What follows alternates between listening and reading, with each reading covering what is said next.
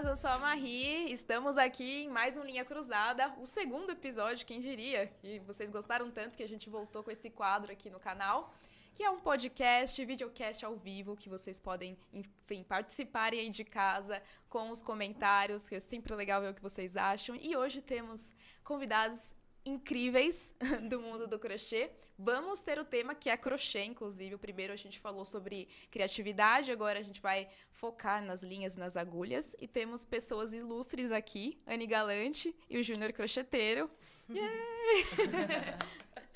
Oi, gente. Olá, gente.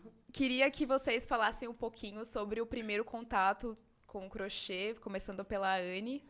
É, eu, na verdade, minha mãe me ensinou os primeiros pontinhos, assim, quando eu tinha 12 anos, mas a minha avó falava, todo mundo acha que é a avó que ensinou, Sim. né? A minha avó falava que se ela se visse ela fazendo crochê ou tricô, que era para internar, que era coisa de velho.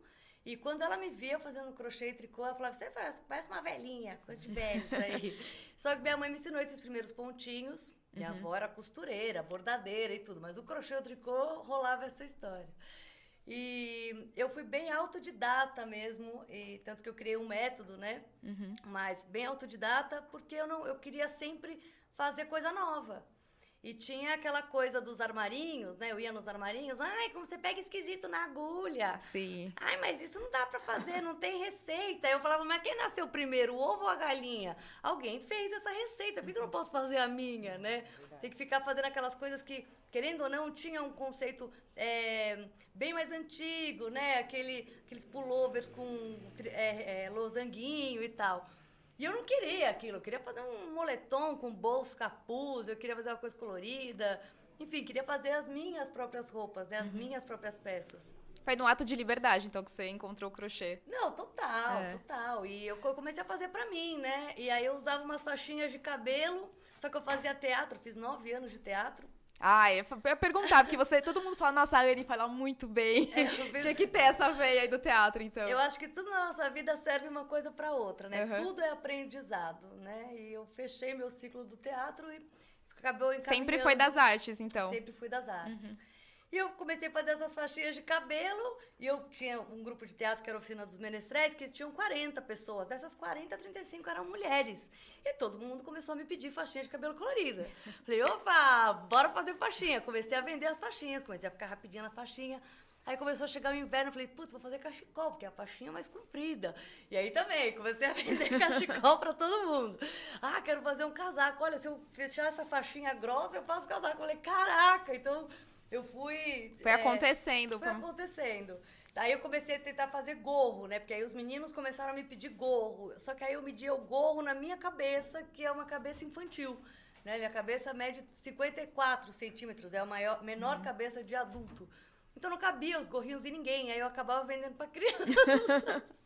Até eu entender a lógica de como aumentar, como diminuir pra caber na cabeça das pessoas. Aquela, uma trivia. A Anne tem quase meu tamanho, gente. Pra quem me conhece sabe que eu sou baixinha. Então somos o time das baixinhas. Sim, sim. Eu, olha, não gosto que chame de baixinha, não, tá? É uma baixinha invocada. Eu sou padrão brasileiro de altura. Sim, os brasileiros tá? não costumam ser muito altos não, também. Não, né? a gente é. é. padrão da mulher brasileira. Eu tenho meus 1,63 e meio, oh. tá? Aquele, cada, centi, cada milímetro vai lá e conta. E é isso. e você, Junior, conta um pouquinho. Como é que foi, assim, o primeiro contato com crochê? E por que crochê? Tinha alguém na família que fazia?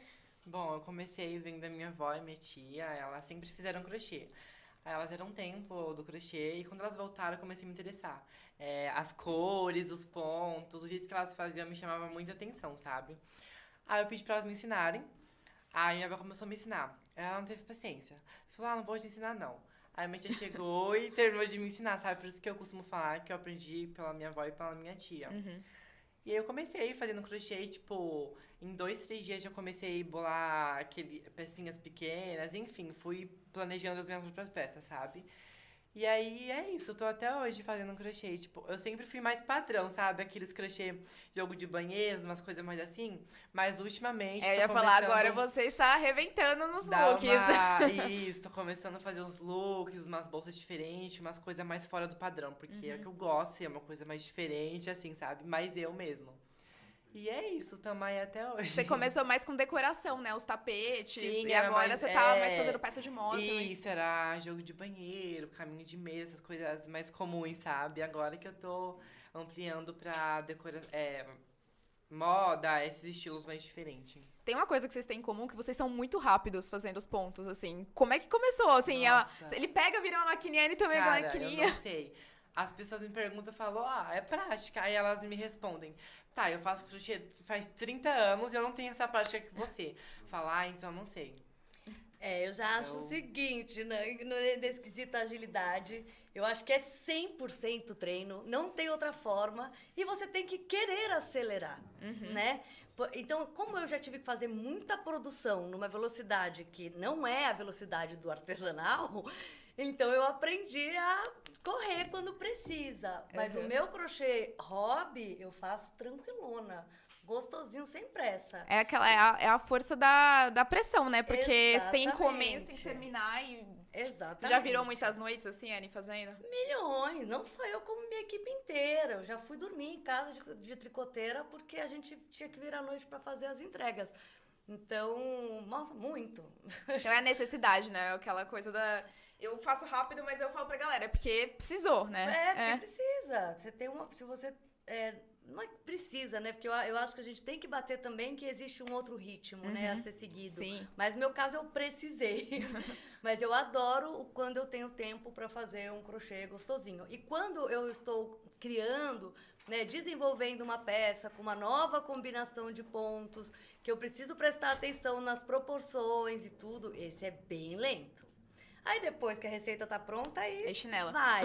É, antes disso, não. Ia te perguntar como é que é o seu processo criativo, como é que você cria suas peças, assim? Tem algum padrão que você segue de criação, você Olha, anota? O meu padrão de criação ele é completamente fora da casinha. Né? Eu fiz faculdade de moda e na faculdade a galera queria que você desenhasse para depois você fazer. Isso nunca deu certo para mim. Porque tá bom, eu ia lá e desenhava um vestido. Aí eu ia fazer, esse vestido já virava um vestido longo, que virava um macacão, que virava. Vai mudando o processo. Que ia botando manga, que eu não sei o quê. Então, sempre que eu fazia, eu, ia ter- eu tinha que desenhar tudo de novo, que não tinha nada a ver com aquele desenho. Uhum. Então, pra mim é muito difícil eu passar o meu desenvolvimento pra outra pessoa fazer, porque não fica igual, porque eu vou mudando no meio do caminho. E eu gosto mesmo de criar na agulha e eu não gosto de anotar receita, na real. É, de uns anos pra cá, por livre e espontânea obrigação, que eu aprendi a anotar a receita. Porque antes eu não sei como minhas crocheteiras e tricoteiras conseguiam, porque eu fazia a peça e falava, se Se vira, preciso de 30, 40 dessas. Entendeu? E agora não dá mais, porque isso também dá erro de produção, porque cada uma interpreta de um jeito, Sim. cada uma faz a coisa de um jeito. Então agora tudo que eu faço, eu faço a receita. Tudo não. O que é pra mim, é pra mim que eu tô fazendo Ah, pra mim, criativo, ai, eu não tô nem aí. Aí depois, se o povo insistir muito, aí eu posso fazer a receita. É tipo meu vestido de Réveillon agora. Que ficou maravilhoso, né? E Obrigada. você fez várias peças quando você estava viajando também, né? Isso eu sempre É. faço também. A coleção de biquíni, praticamente, eu desenvolvi ela na África. Que legal. Foi e como é que foi? legal. Conta essa experiência que a gente quer saber. Conta da viagem. Ah, eu trabalho para viajar também. Olá, seja bem-vinda. Oi, a Cris chegou, gente. Eba! Maravilhosa. Fica à vontade, tem água, tem comidinha, se quiser. Desculpa, gente. Imagina, Que isso. bem-vinda. É, eu, eu, eu preciso viajar. Eu acho que uma coisa, ela puxa a outra, né? Uhum. Porque eu acho que a gente precisa ter a distância do- da nossa vida real para curtir outras culturas, para ver outros lugares. E eu gosto de imersão. Então, sempre que eu, eu vou para um, uma viagem assim, como foi essa viagem da África, que eu fiquei 24 dias entre Quênia e Tanzânia, é, para mim é muita inspiração. É muito emocionante, são outras energias, são outra coisa. Para mim, eu sou totalmente movida à energia. E aquelas paisagens, aqueles bichos, aquele tudo, é muito inspirador. Né? E querendo ou não, para fazer um safari, você passa muito tempo no carro. Sim. Então eu ia fazendo minhas peças lá. Tem que ter paciência, você vai fazendo um crochêzinho, quem sabe um bichinho aparece, né? É, e não foi, e não foi, não foi uma coisa assim do tipo, ah, eu preciso desenvolver a coleção de biquíni lá. Não, isso não. Eu fui realmente. Eu, com- eu levei os fios do biquíni, mas levei outros fios também. E aí lá na hora rolou, entendeu? Não foi uma obrigação. Por isso que eu falo, férias é hobby, não é trabalho para apresentar. E no final rolou a coleção sem querer. E você trabalhou anyways. Aí. Eu trabalhei anyways, mas não, não, não me senti trabalhando, Sim, né? é, não me com a senti, "Ai, pressão." saco, preciso entregar essa peça, entendeu? Não. Foi, E você bem- acha que você cria melhor sem essa pressão? Porque eu, assim, eu sou péssima pra criar sob pressão, gente. Olha, eu funciono bem sob pressão também. É? Porque Você tem coisa que é, tem que fazer. vamos, É. tipo, se virar. E aí eu me viro também. Se tem que entregar, eu entrego. Mas eu prefiro sem pressão, claro. Queria que a Cris, né, sobre o pessoal, pode puxar o microfone mais pra perto, Cris. Tudo Dá um oi pra galera. Conta como você conheceu o crochê, como é que começou todo esse processo. Oi, gente. Oi. É, meu nome é Cristina, sou conhecida como Lady Brown, eu tenho 28 anos. E eu comecei a fazer crochê com 12, mais ou menos. Tudo bom? Tudo eu bom? comecei a fazer com 12, mais ou menos, porque a minha mãe, que é autodidata, eu gosto de sempre falar isso, que ela é muito incrível. Porque na época dela as pessoas não conseguiam ensinar pra uma pessoa canhota. Tinha toda essa Ah, relação. você é canhota? Sou canhota, minha mãe também. Caraca. E foi muito difícil. Ela ia na aula, mas a professora não explicava e ela basicamente ia pra casa e tentava fazer em casa. Sei como. E aí, com 12 anos, eu fiz minha primeira peça, que eu tenho. Eu acho que eu já fazia antes, mas com 12 anos eu lembro que eu fiz algo pra mim, assim, que era uma sainha e ninguém deixava eu usar ela, porque ela era muito vazada. Eu amo. É, desde sempre assim. E aí foi isso. Aí eu parei uma, uma, uma época e depois eu voltei a fazer. E coloquei na minha vida. Antes não era tão parte da minha vida assim. E foi tomando espaço, né? Aos pouquinhos É. ali, faz um acessório. Você começou pelos acessórios, né? Os buckets, eu vi, as bolsas. Na Agora ve- você tá fazendo peças, calças. Eu... Sim, não, É. na verdade eu comecei com um topzinho. E aí, coisas pequenas, e aí foi, foi crescendo, e a gente virou, de fato, uma, uma pequena empresa de crochê, e faz e vende pra lojas, e... Fez kits da. Made meu. Como faz um javazinho do kit, pode fazer, Foi gente. tudo, foi uma experiência muito louca pra mim, porque é sobre, sobre o que a gente tava falando de criar sob pressão, assim. Eu crio assim, né? E aí, tipo, eu tinha que fazer, tinha que ensinar, foi bem complexo pra mim, porque eu acho que eu não tinha didática, assim, mas foi incrível, eu amei fazer. Vai lá, gente, dá uma olhadinha nas minhas peças. Made lá ver gente. Mês de Baiú, foi por tudo. E você, Júnior? Eu vejo que você fica, às vezes, fazendo story assim de madrugada, 4 horas da manhã, terminando peça. Você é mais produtiva à noite, você acha? Ai, gente, eu acho que mil vezes sou mais produtiva à noite, literalmente. Você Eu é, então, que- uma corujinha. Porque durante o dia, é tipo, eu paro pra fazer algumas coisas, alguém tá me chamando, oi, Junior, vai lá fazer isso, aquilo, enfim, eu paro pra, né, fazer demais coisas. Aí, à noite, só tá eu e o meu crochêzinho. Ninguém então, pra aí, ter ninguém um- pra me encher o saco. aí eu coloco um play numa Netflix, alguma música aleatória, eu fico lá. Aí flui demais. Tem vezes que eu viro, vou, vou dormir bem agora só na outra noite e tá tudo bem. É inspiração, bate e você tem que. Sim, É. sim, sim, sim. E você é todo do TikTok também, né? Você faz os TikToks nessa parte da madrugada ou durante o dia? Cara, meus TikToks, as pessoas perguntam como que.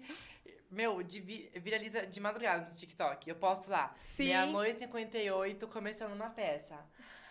Aí, três horas da manhã já tá com 100, 200 mil visualizações. É falo, um hit do TikTok. Aí, né, aí eu aproveito esse horário pra produzir minhas peças, aproveito e já gravo conteúdo pro pessoal também.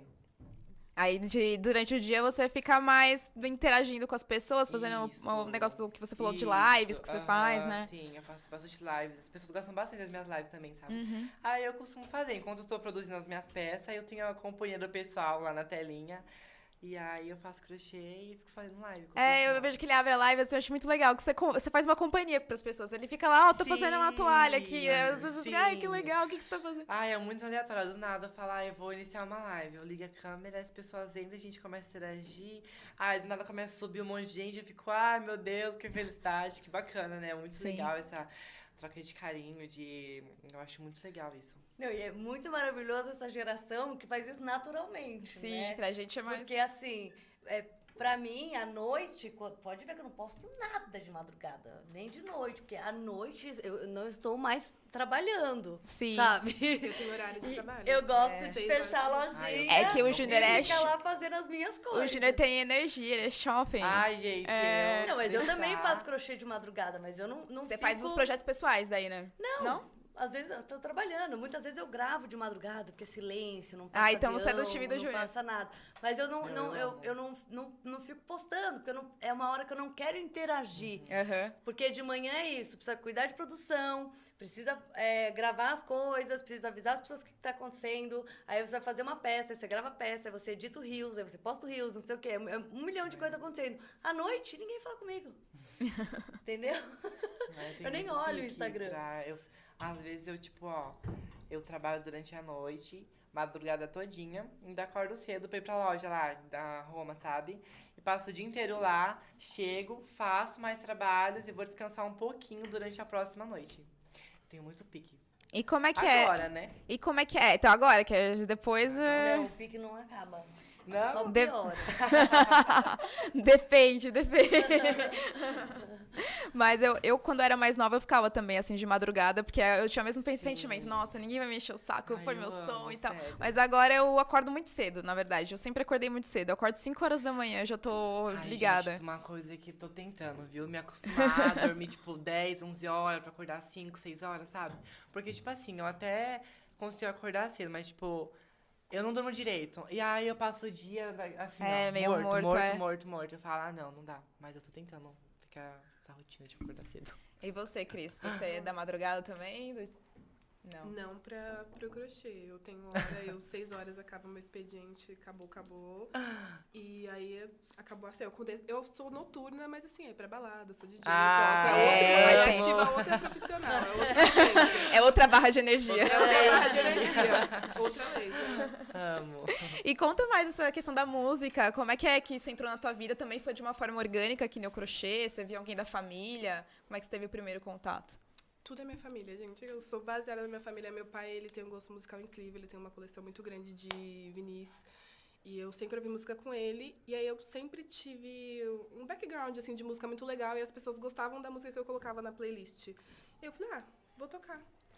Aí aconteceu. Eu fui indo, eu criei uma festa.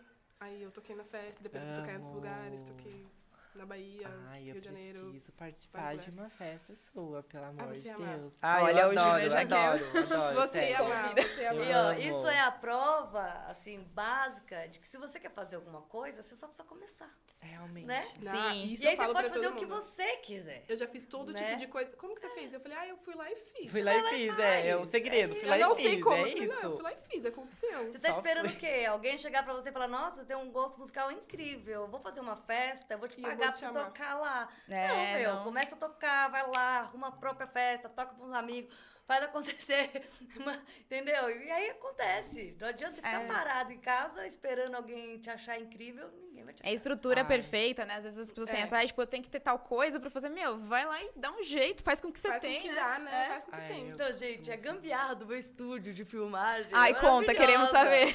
Eu fiz um- um- os meus spots de luz, era de, de cano, e aí a gente fez furinho no cano pra ele ficar regulável. Aí eu coloquei com papelão, assim, a- eu fiz o papelão Um, tipo um com softbox. fo- Com softbox, né? Mas eu fiz a- o formatinho, coloquei alumínio por dentro, aí Toda coloquei DIY. um nylon na frente, e aí o fio da luz passava por trás, por dentro do cano e saía lá embaixo pra eu colocar, e colocamos um pé de cimento. Isso Pra segurar a câmera tipo, ou não? não, pra segurar só o softbox. Eu tinha cinco Aham. softbox desses gigantes, totalmente é, da- é, artesanal mesmo. E aí uma manequim que segurava uma agulha de tricô gigante que segurava minha câmera de Ai, cima. Nossa. Então assim, ah, e, a, e a almofada de renda de bilro, que era o peso pra girar. Parece o aquela abertura do Castelo Ratimbum, do, do, do programa Ratimbum, que vem ter várias geringonças, assim, que vão... Amo. Mas funciona. Sim, é o Entendeu? importante Ninguém é vai isso, falar que é né? ruim, que é muito bom. O que tem que ser incrível no estúdio é a câmera Sim. ou o celular Conteúdo, bom, né? e o, o conteúdo É. e o microfone bom. O resto, meu, é backstage. Não, eu, tenho, eu, falo pro, eu falo pro pessoal, esse negócio de canal do YouTube, às vezes eu tenho uns vídeos que parece que a pessoa gravou do banheiro dela, mas eu adoro, assim, porque eu tô querendo aprender o negócio. Se a pessoa explica bem, não importa onde ela tá, eu vou assistir, sabe? Exato, exato. Às vezes a pessoa fica, ai, não, tem que ter a imagem tal, a luz tal. É só começar, gente, É. né? Verdade. Total. E, Júnior, o que, que você gosta, assim, de ver no crochê? Você tá agora fazendo peças de moda, tá? Eu vi que você tá Ai, tudo... sim. é, fez o biquíni da Jade, do, Sim. do BBB. Ai, que que você tá nossa, gostando aí das Jade, tendências? Deu o que falar, meu Deus do céu. Nossa, Porque quem tá assim, pedindo, né? Né? Todo mundo pede, né? Sim, e eu queria fazer, né? E aí, eu sei que o fio ideal pra biquíni é Cleia, Ana, essas coisas, né? Ah! Enfim, Faz o que você quiser. Enfim, Todos os então, fios. aí eu falei, não, mas eu quero fazer com o fio que eu quero e pronto, acabou. Sim. Aí eu fui fazer com o Apollo. Fui fazer com o Apollo lá, uma linha grossa, enfim, fiz. Aí um monte de gente comentando. Ai, eu não gostei porque ficou grosso, que ficou pesado. O certo é com a linha Anne. O certo é com a Charme. Ah, tem certo sempre é essas regras, né, do Ai, crochê, tipo, gente. Não, mas não é que é muita regra. É. É. porque eu acho assim, em questão, como designer, tá? Falando, como estilista, falando. é, quando você vai solucionar uma peça de moda, você precisa que ela é, cumpra o papel dela. Uhum. Então, assim, Funcional também, né? um biquíni de algodão, ele não cumpre o papel dele. Porque a pessoa só vai tirar foto na praia e na piscina. Ela não Uhum. vai poder entrar no mar, porque vai, ele vai pesar, vai te dar a candidíase, porque vai demorar um século pra secar. Entendeu? É verdade. E fica aquela bundinha dos anos 70, aquela bundinha hippie, que parece que a pessoa cagou. e a pessoa fica apertando, apertando, apertando aquele negócio, que fica machucando o pescoço. Sim, vai, e- vai cedendo, né, um pouquinho. não, é, não é um pouquinho, é muito. Você fica se machucando tentando prender aquilo lá que não tem elasticidade nenhuma. Adorei a tendência do biquíni bunda cagadinha. horrível, é horrível. Bores, biquínis e tudo. Gente, peças para praia não adi- tem que ter elastano. Pelo sim, pode ser grosso, pode ser fino, mas tem que secar rápido, né? Não pode é, esgarçar, porque senão ele não é funcional. Então, um biquíni que não é funcional, ele é só lindo. E só lindo a gente faz um quadro dele e não usa É, ou faz, como faz a- roupa. Eu acho que tem umas peças também que a gente faz meio que pra fazer o close, né? O, Então, Mas é, é eu ruim. acho, É. uma peça E que várias vezes você não vai usar na água, especificamente. é só pra dar um closinho o lá, é igual. Assim Olha, é maravilhoso. Mas esse aqui é uma linha que é ok pra você entrar na água com ela. É o que? O verano? Sim. É, o verano é ótimo. Não, ele é ok. Sim, ele não tem elastano, mas ele é de poliamida, que é a fibra. Sim. E, E se ele por seca si mais já- rápido. e- Sim, muito mais, porque é um fio sintético. Exato. É, eu acho super lindo, mas é, Mas, por exemplo, tô dizendo que assim, às vezes não é pra entrar na água. É, pra dar um close, né? É pra Ele aqui, close. assim, É, eu aí acho- eu- É eu biquíni da Jade, eu fiz É só pro que eu vídeo. Eu É. falei, gente, eu só fiz pro vídeo, não é uma encomenda, não é nada. Eu só fiz pra fazer o vídeo do biquíni da Jade, apenas, exato, entendeu? exato. Não tá que eu tinha... ótimo. E E se alguém bombou quiser usar pra tirar foto, lindo. Encomenda, um monte de gente quer. Eu falo, ai, gente, não gosto, tem muito trabalho, não vou fazer não.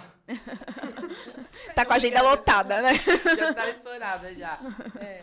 Mas é, é engraçado isso, porque acho que tem o que, ela, o que ela tá falando, acho que é legal falar isso também. Às vezes é um conceito, tipo, às vezes você quer só dar um closinho, mas a maior parte você vai vender pras pessoas, as pessoas vão usar nos locais, aí isso Claro. precisa ser funcional. É. Claro. É. E eu acho que é até legal falar essa coisa do crochê, que assim, antigamente, as crocheteiras, tá? Os crocheteiros, eles não apareciam, né? Era só aquela coisa da mão e o vídeo que eu falei pra vocês é meio, às Nossa, vezes, escuro e sim. você não sabia Total. quem era. E eu ficava super curiosa, assim. Tinha um canal que eu gostava que chamava Elaine Crochê. que, inclusive, a Elaine não faz mais esse canal. Eu descobri, eu falei em algum lugar e aí eu fui ver, ela não. Ela parou do crochê, ela, tá, ela é uma enfermeira agora. Mas é, eu tinha muita curiosidade pra saber quem era a Elaine, porque eu aprendi um monte de coisa com ela, assim. Foi até, acho que um pouco antes do canal da Simone Eleutério, assim, é bem antigo. E o que eu acho legal agora é que todo mundo tá colocando a cara, né? Os próprios criadores. Então, Ah, tipo, é, isso é muito legal, assim, esse movimento novo, né? Tipo, a gente conhecer quem faz. Uhum. E saber o conceito por trás também, né? Que tem, tem toda a história da pessoa que ela traz, a Com bagagem. certeza. Então, eu acho que a gente tá num momento super legal, assim, tipo, ter, sei lá, influências, igual a gente tá falando, pra fazer um close às vezes, né? Tipo, você trazer, é, tirar daquele contexto só, às vezes, da encomenda e levar pra um contexto maior, né? De Instagram, de, de conceito. Não, isso, eu acho é. que De moda, moda é mesmo. arte. É, muito entendeu? legal, Moda é. é, arte. É. Você vai fazer o seu biquíni do, do jeito que você quiser. Só que se você for vender realmente. Sim, aí é- é, é- ideal. é, Na seja verdade, quem, quando você faz a encomenda, quem manda é o cliente, né? Tipo, o É. seu cliente fala pra você, nossa, faz com o Não, fio. e troca a cor. Você fez uma toda a pensar, porque eu tenho essa possibilidade. né? Eu- aí eu fico assim, você tem certeza, amor, que você quer trocar essa cor? Porque eu acho que ficou tão bom assim. Faz desse jeito. Deixa a artista trabalhar. Vou manter essa daqui. Igual, eu não ligo. Pra mim, eu pego, eu faço colorido, é, com fio grosso, fino. E pra mim, tá tudo bem. E Ah, é isso, eu vou O, o pessoal falou pra vocês colocarem um o microfone. Pode puxar um pouquinho mais perto só. Isso. É. isso, assim. Fechou, gente. Tá bom agora pra vocês? Dá um oi pra galera. Gente, tá me ouvindo? Eu falo baixo. bom? É, agora acho que foi. Era só os de vocês. É, queria falar, que vocês falassem assim, um momento incrível que o crochê proporcionou na vida de vocês, uma oportunidade. Começando pela Cris. Ah, vou falar. Acho que tiveram vários, mas eu posso dizer quando a Urias vestiu uma peça minha na bazar, que eu fiquei tipo assim. Motherfucker. foi esse sentimento que eu tive, foi muito bom, assim. Foi um é que eu, que eu pensei agora, o primeiro foi esse. E foi assim que você sentiu assim que o seu trabalho foi validado, que vale a pena. Às vezes a gente passa por tanto perrengue, né, fazendo crochê e tentando Sim, empreender sim, nessa área. é. Exatamente, porque muitas vezes eu penso em parar de vender e falar, ah, eu vou ensinar só, vou, Ai, vou para fazer outra, outra linha. E ali eu falei assim, não, tem, as pessoas estão olhando, elas estão vendo, elas entendem o que eu tô falando, elas entendem a estética que eu tô criando, sabe? E aí eu- foi um reconhecimento, foi ótimo. E assim, eu amo Urias, né? Muito grande, muita coisa. Muita. Deu, deu piripaque do Chaves Deu quando você viu. é. Sim, né? Tipo, foi ótimo. é. Acho que é um dos momentos. E você, Júnior, qual que foi assim um momento Ai, gente, ó, o mais marcante? Virou minha cabeça, assim, ó, do avesso. Minha, meu mundo, literalmente. Mas foi eu ter ido pra Globo. Ai, é babado isso aí, hein? No Projac. Sim, gravar alguns episódios pra série lá, pra, pra, pra Globo, em parceria com o Google e o YouTube, sabe? Eu não posso falar muito sobre projeto, Você viu alguém né, ainda famoso? Meu, eu vi tanta gente lá naquele projeto, na, na sala de no almoço. Eu tava me sentindo, sério. Fora quem que vai participar, né, do mesmo projeto. O Whindersson Nunes, Carol Raymond, Tony Ramos, enfim, várias pessoas assim, né? Ai, nossa, gente, esse foi o... Nossa, que... Meu Deus. Aí você fez, você fez o fino, você foi assim, ai, gente, também sou... Não, e eu fingi que eu também era, É. assim, o famoso, ou o Whindersson Nunes. Aí, não pedi pra tirar foto com ninguém, eu me fingi o famoso também, falei. Mas, Fez mas, o fino. gente, me fiz o fino. Mas isso foi, acho que, por enquanto, foi, assim, pra mim, nível máximo, sério. Você não esperava, né, que fosse Nossa. tomar essa proporção. E Não. tão rápido, né, que você é jovem e as coisas vão Sim, acontecendo. sim. É muito Igual legal. quando me mandaram e-mail, eu falei, ah, mentira, Globo. Pelo amor de Deus, claro que não, né? Aí foi, contrato, enfim, uma burocracia quase dois meses pra conseguir chegar onde. E foi. E deu tudo certo. Aí em julho passa a cena. Aí a gente vai assistir, a gente vai, aí a gente vai chetar. Vou botar foto com ele e falar, amo. eu conheço. Já tirar É, foto tá o podcast com ele. E você, Anne, qual foi a coisa mais incrível, assim? Nossa, é, é, são incontáveis, assim, né? Porque eu acho que quando a gente faz a coisa com muito amor e muita dedicação, que eu acho que é o que está acontecendo com vocês é, agora, é, eu, já, eu já tenho a minha empresa há 13 anos, né? Nossa, bastante tempo. Então, a gente foi abrindo as vertentes, né? De moda, decoração, é aula, é escola de artes manuais, é arte. Você faz com a sua irmã a empresa, é isso? É, a minha irmã é Uhum. minha sócia, eu faço a parte de criação, desenvolvimento de produto e cuido da produção, e ela cuida de todo o resto, porque não dá pra fazer tudo, né? A gente tem cinco empresas, nós duas, né? Caraca. Então é muita coisa. E é uma sintonia boa, né, de É irmãs, muito, assim, pra... muito. É Ana, Yane e Ying Yang, assim, eu gosto de dizer. Legal. E que eu acredito muito nessa coisa de energia, né? A gente é muito diferente, mas a gente dá muito certo em todos os quesitos, assim, de completar.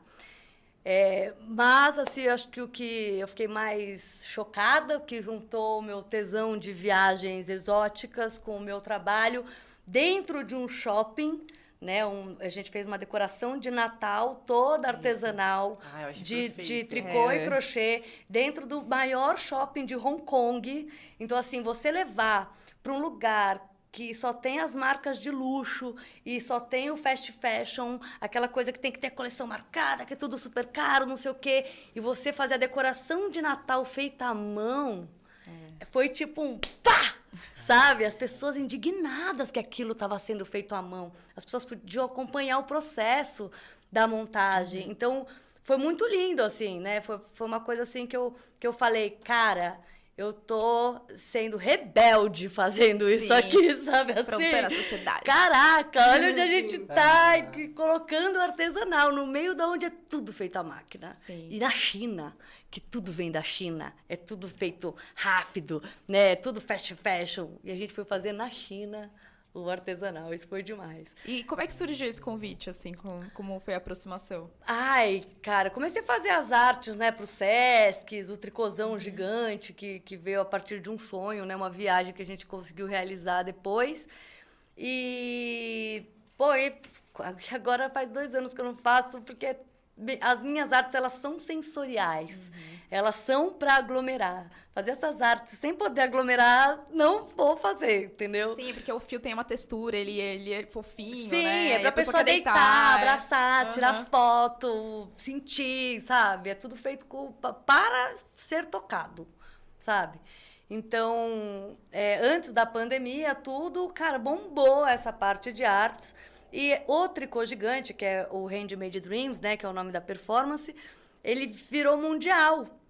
De repente ele virou real, um viralzão da internet, então teve matéria na Itália, Londres, Portugal, em chinês, acho um monte de língua Tinha um videozinho rápido, acho que é da Wired, não lembro de qual marca, de do, qual... do Insider, da é, do Insider. Insider. É, nossa, esse daí foi super viral em todo Não, lugar, foi né? traduzido É. em um milhão de línguas, teve tipo, sei lá quantos milhões, assim, Eu lembro 50 disso. milhões de visualizações, foi uma coisa muito louca. Então, a- me acharam daí, a agência da, da China entrou em contato com a, com a gente. É que eles falam que Hong Kong não é China, tá, gente? Mas é. É, tem, tem um, um viés deles falarem mais inglês, não tem umas coisas assim? Não, eles culturais? falam chinês, É, mas... mas- é diferente. é, Mas eles são é, colônia, né? Eles, não, Uhum. eles não gostam de ser chamados chinês. Você falava, mas onde foi fabricado isso? Na China. Ah, Mas então, aqui né, não tô tem na um- China, é. não. Na Wolfsburg. o, então, é, foi isso. Eles entraram em contato e entramos nesse processo do tipo, caraca, a gente vai pra China mesmo? Vamos pra China, vamos pra China. pra E como é que foi pra transportar isso daí? Isso é a minha- foi minha dúvida Nossa, também, é assim, porque eram peças grandes. Avião. Avião, tudo. Tudo avião. A gente crochetou prontinho aqui, vazio, 600 quilos de fio. E a Euro Roma, maravilhosa, que, que, que forneceu o espesso pra gente. A gente fez todos os bonecos de espesso. Tinham 35 árvores, toda feita de, de fio conduzido. Tinha os bichinhos, os amigurumi, bichinhos, né? Os amigurumi de 50 centímetros num trenzinho. Os amigurumi gigantescos, né? O Papai Noel, o boneco de neve, a rena. E foi tudo murcho para lá, e, né? E eu mandei todas as espe- as especificações de como eu queria a estrutura e a gente encheu lá. E aí o fio do tricôzão foi fabricado na China. e aí eu só montei a árvore de Natal lá. E foi tudo de avião, 600 quilos. Meu Deus. Não eu- ia dar tempo de, de outro jeito. E você falando dessa questão das performances, eu lembro muito que você estava naquela do grafo crochê. Como é. É. que isso surgiu? Como é que você teve essa sacada de misturar grafite com crochê? É, na verdade, eu sempre pirei na estética do grafite, tanto é que todo, todos meus amigos amam passear por São Paulo comigo, porque sempre falo, nossa, esse grafite é novo, esse grafite é não sei o quê, esse grafite é não sei o quê. É tipo uma galeria ambulante, né? E eu sinto realmente que é essa galeria que, que é para todos, né? Isso que eu acho muito mágico. Eu sempre falei, cara, eu quero botar minha arte na rua. Eu também quero que as pessoas vejam a minha arte na rua.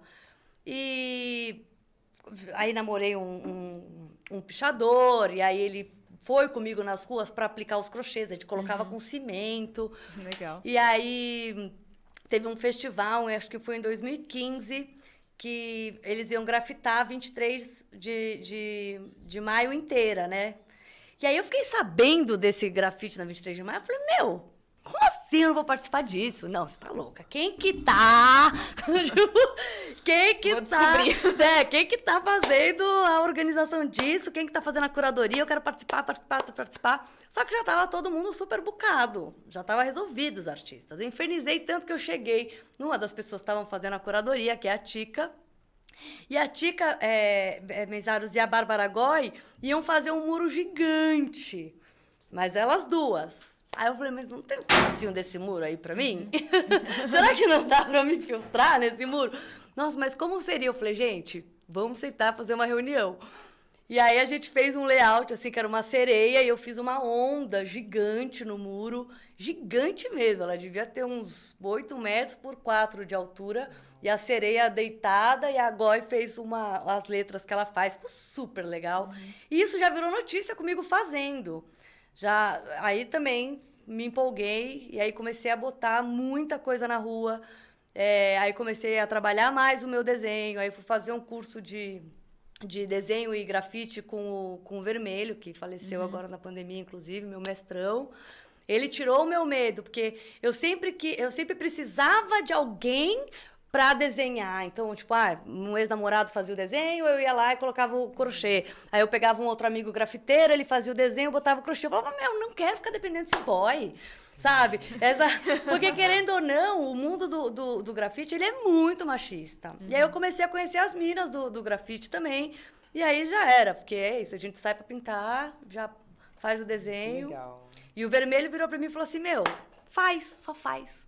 Que é isso que eu falo pros meus alunos, mas a gente Só não vai. acredita na gente, É. né? Você fala, ai, meu desenho é feio, meu desenho é feio. Ele fala, meu, vai. E aí eu fui chamada pra Ana Maria Braga por causa do gráfico crochê e por causa do tricôzão. Também foi bem engraçado. A Ana momento. Maria Braga, ela curte, né, tricô, acho que ela, é ou ela ou a filha dela. As duas É, fazem. né, também, é, legal Muito isso. boas. Foi muito legal. E você, legal. Cris, conta um pouquinho mais da sua vida pessoa física, DJ. É, você gosta de acompanhar também grafite? Quais são os seus hobbies, assim, quando você não tá fazendo crochê? Hum, eu gosto de grafite, namorei um grafiteiro também. né? É Ó, né? coisas em comum. Né? Aí teve uma época que eu acompanhei assim um pouco, mas eu acho que eu sou mais envolvida com evento, eu trabalho numa casa, sou planejadora cultural. Eu tô fora do crochê, eu acho que eu sou essa pessoa que tá em evento, que tá, tá na festa, tá fazendo acontecer. Eu gosto de movimentar as coisas nesse sentido. E sempre com música, então. A Sempre música é com uma. música, que também é o que embala o meu crochê. e- Eu ia falar isso, você também. escuta música quando você tá fazendo crochê, normalmente? Sempre, sempre, Sempre. sempre, Às vezes eu tô assistindo Netflix, mas na maioria das vezes eu tô ouvindo música. O que, que você gosta de assistir na Netflix? Ai, gente. Aquelas que assim. Agora eu não lembro nome Tudo. Eu acho que eu já assisti tudo, assim, na real, mas acho que o que eu tô assistindo por último é uma, uma série com a gata que era do Rebelde, que eu esqueci o nome dela. A É. Lupita. A Lupita, eu acho que eu sei qual que é. Eu não lembro o nome, gente, desculpa. Tô assistindo essa série. E vocês, que vocês também são. Você assiste bastante Netflix ali também? Eu assisto, é, eu, eu gosto de botar série, porque aí eu não preciso ficar pensando qual que vai ser o rolê, né? Nossa, muito eu. Gente, Seja sério, lá, lá sério. na hora que vê já acabou também, já dou as desencanadas. Ela fica ali meio que de fundo, assim, não é? Mas eu prefiro real fazer escutando música. Aham. O que, que você gosta de ouvir, assim, de música? Roqueira? Olha, as minhas músicas, assim, no, no- aquela lista do Spotify tava MPB, xamânica. eu gosto de escutar umas músicas bem. Você quase medita, assim. então, fazendo crochê, Não, não, é nada Não, não é? meditativo, né? Não. Umas músicas ciganonas, Ah, umas músicas de vivo, assim. aldeia. Aham. São super, né? ah, animadíssimo, né? São, o, dos mantras são- é outra história, quando eu vou meditar, né? Mas músicas xamânicas são músicas muito animadas, na verdade. Tem muito tambor, né? Tem muita, muito canto, eu acho muito lindo. Mas e, e para assistir também, eu gosto dessas das coisas dos bichinhos, coisas do fundo do mar, pensando no cérebro do ser humano, sabe essas Documentários, coisas? Eu assim. amo! Eu, tipo, a- esse documentário dos fungos fantásticos, eu falei, gente, que fantástico! Eles são lindos, né? É muita piração, a, a, da- a natureza mesmo, né? Não só do, do ser humano, como toda a natureza que, que envolve, né? Os lugares inóspitos que a gente nunca imaginou que tem no mundo. Eu amo essas séries assim. São mais, é, mais para você aprender alguma coisa mesmo do que história, né? Uma história, né? Entretenimento. Entretenimento, é. E você, Júnior, o que, que você gosta de ver no Netflix? Ai, eu gosto de tudo um pouco, sério. Tipo, série dramática ou série mais radical, tipo 30 Reasons Why, sabe? Aham. Dos 13 porquê lá, da menina, enfim. Séries teens. Séries teens, ai. É. Elite, Elite, Elite. Rebelde que lançou agora. Enfim, essas séries mais teens mesmo. Da escola, assim, você se identifica Isso, do ambiente escolar, assim. É. E eu, pra fazer o crochê também, eu gosto de ouvir algumas músicas bem aleatórias. Eu sou mais web TikTok, aqueles remixes de É, funk com músicas internacionais, umas coisas mais assim mesmo. Aquela o choque de gerações aqui, ó. Música xamânica. Eu acho do- Eu acho maravilhoso! muito legal colocar tudo isso numa mesa, Eu acho sabe? maravilhoso. É, entendi. E é isso que é legal para mostrar o quanto tudo tem espaço. Porque é isso, você que você gosta do rock, do punk, não sei o quê, né? Você não, não, não tem ideia do tipo de música que você gosta, mas imagina deve ter um bom gosto musical incrível.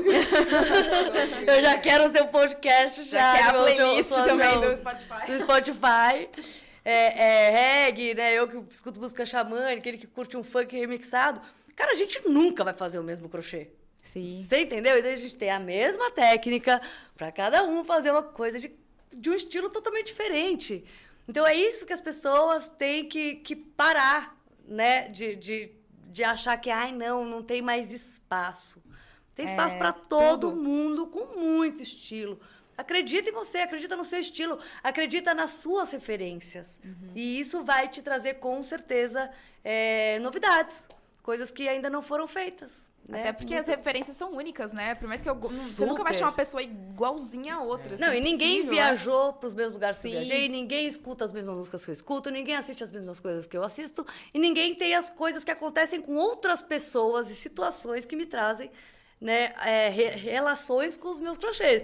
Sim. Então, tipo, tem pra todo mundo. Realmente. Queria saber. acho que- rapidinho, só além, Claro. além disso, mesmo que a gente faça a mesma peça, nós quatro aqui, É. nunca vai ser a mesma peça. É verdade. Você pode repetir uma peça, ela não vai ser igual a outra, pode fazer a mesma receita. Né? Eu acho que o manual tem muito isso, nada é A igual. tensão dos pontos é é diferente, né? O impossível, é jeito que a pessoa Um dia você pega. tá muito tranquilo e você faz assim, no outro você tá assim, tipo, preciso terminar isso agora. Sim, Sim. Sabe? sim. Mas Impossível, O independente. manual tem isso. Tá, mas a gente já pode puxar aquele assunto de que se for a mesmíssima peça que a gente vai fazer nós quatro, pode não ficar igual, mas vai ficar muito parecido. Vai ficar parecido. Então Ah, tem que a gente tomar vai- cuidado Vamos levantar aí. a polêmica agora. Vamos jogar as cartas na mesa. Cópia no crochê, Anne. O que, que você acha sobre cópias? Ah, eu não falo nada, eu só processo. Maravilhosa. Cara, eu não vou ficar é, falando, né, polemizando Sim. as coisas. Cara, eu sei da onde saem as minhas criações. Elas são únicas e exclusivas. Eu não copiei de ninguém. Eu não copiei de ninguém de fora, não copiei de ninguém. Se eu for fazer, óbvio, uma malha de quadradinho com capuz, desculpa, Vai ter um monte todo aí, mundo né? vai fazer um monte. Agora, se a pessoa posicionar exatamente as mesmas cores aonde eu posicionei, ela está me copiando. Sim. Aí é outra história. Eu acho que existem os clássicos do crochê e existem o- os designers. Né? Então, a partir do ponto que você sabe que você não teve nenhuma referência do crochê para fazer aquilo, então, tipo, você bate o olho e fala, cara, você viu o que criei. Sim. Aí a pessoa fala, não, eu desenhei essa coleção. Aí você fala, você desenhou copiando do Pinterest. Mas aí da onde vem as fotos do Pinterest? Outros criadores, né? Me mostra aí o seu desenho, porque, querida, isso são da minha cabeça. Aham. E nem desenho eu fiz, entendeu? Mas eu tenho todas as fotos de, de, de desenvolvimento, de produção, de experimentando. É legal falar isso porque, por exemplo, a gente eu ensina, senti né? muito copiada, gata. É? E aí, conta seu, seu Não, caso. você, eu ah? senti. Ah, você. Pela forma como você falou assim, As deve, ser, pessoas- deve ser muito complicado pra você, você deve ser muito copiada. Não, as pessoas elas copiam, porque elas não querem criar. E tudo bem, porque eu estou aprendendo a tocar piano. Vamos lá, vamos chegar. É, você aprende. Eu estou aprendendo a tocar piano. Eu não quero é, tá escrever. piano, eu não, eu não que- quero escrever nenhuma canção. Eu quero aprender a tocar as músicas que já existem. Eu não quero aprender a tocar outra música. Eu quero tocar lá Marisa Monte feliz, sabe? Então, é, se a pessoa quiser copiar uma pecinha pra ela usar, cara, vai fundo, que- arrasa. Eu tenho um curso te ensinando a entender a lógica. Agora você não vai copiar minha peça e vai botar na marca. Entendeu? Ah, tenho mas é. cena, eu queria saber o que aconteceu. Não, mas, mas, Aquela é. depois dos bastidores. Não, eu não ponho, porque não tem necessidade mesmo. A gente já resolve já por, por Sim. fora. E é isso. Se você quiser fazer para sua sobrinha casar com a cópia do meu vestido, meu arrasa. Vai lá. Agora você não pode vender. Sim. E aí dê os devidos créditos. Inspirado no Sim. vestido da Anne. Fortalece de da alguma Lante. forma, né? É. Isso, e eu vou ficar super feliz de saber que você fez pra sua sobrinha o vestido pra ela casar igual o meu. Eu vou achar o máximo. Sabe? Agora, se você for fazer pra vender, ou se você for tentar ensinar essa peça dizendo que a criação foi sua, ou se você postar a minha peça que tem um nome, porque todas as minhas peças têm nome, e você querer colocar outro nome, tá errado. Porque isso é você não valorizar o que a gente trabalha. Então, assim, cara, se você é artesã, valoriza o outro artesão. Sim, o processo criativo dele Claro. pra chegar até aquela peça. Sim. Ele tava lá, uma aluna que fez o curso Design em Crochê comigo, que faz parte do portal, com uma blusa lindíssima, que era a receita da Marie. Quando eu falei pra ela, eu falei assim, uau, que linda, essa blusa é criação sua? Ela, não, receita da Marie. Super orgulhosa que ela tinha feito. O que que eu fiz? Postei uma foto, olha que linda essa blusa com receita da Marie. Pô, que, que isso vai interferir É, na vida da minha espaço, aluna, é. na minha, da- tipo, vamos mostrar que existe essa receita, que as pessoas podem ir lá, entendeu? Então eu acho que a gente tem que se apoiar, né? E, e pô, Deus devido os créditos. Eu vou puxar pro Júnior nessa coisa de, eh, de influência, né? Que o Júnior, ele é famoso nas redes sociais. Você sente que as pessoas às vezes copiam o seu jeito de postar? Como é que é lidar com a Ai, internet? é praticamente o que ela falou, mas, tipo, eu já fico mais a minha, eu, tipo, ah. Outra coisa, tipo, as pessoas que pedem muito que eu ensino, muito. Mas, como eu tinha falado, antigamente era bem do padrão, né? Então eram peças que já tinham receitas já ensinadas. Eu falava, gente, como eu vou ensinar uma coisa que já tem ensinada? É só vocês irem lá e procurar que vocês vão aprender. Porque depois, é, ah, enfim, né? Então, eu acho... Acaba caindo nessa coisa que ela falou. É, Claro. acaba caindo nisso. Tipo, eu dei a aula do tapete mandala para todo mundo, numa semana do crochê, que é aberta ao público, para você ter cinco dias de aula grátis. Passo a passo, eu pego na sua mão pra gente fazer uma peça junto. Deu uma semana, tinha uma senhorinha, totalmente sem noção, tadinha. Claro, é, a gente só avisou ela, né? Não vou lá e chegar, né? Oi, querida, você não, não pode, né? É uma peça que ela foi, foi divulgada a receita, mas você não pode ensinar como faz. Você vai ensinar a sua peça, não a minha. Né? É simples. Sim, igual a blusa do Ned, que eu fiz uma blusa do Ned, né? Foi a primeira blusinha assim que eu falei, nossa, agora eu consigo fazer roupa de crochê. Aí, nossa, bombou, todo mundo querendo passar a passo. Eu, gente, já tem ensinado no canal do Ned, vão lá, pesquisem e fazem, porque não dá pra ensinar uma coisa que ele deu todo o trabalho de criar, o processo de criação dele. Então, eu não vou ensinar uma coisa que já tá ensinada. E dá e trabalho um fazer vídeo. outro. Como é. cada um tem um É. estilo, você sabe, você saca.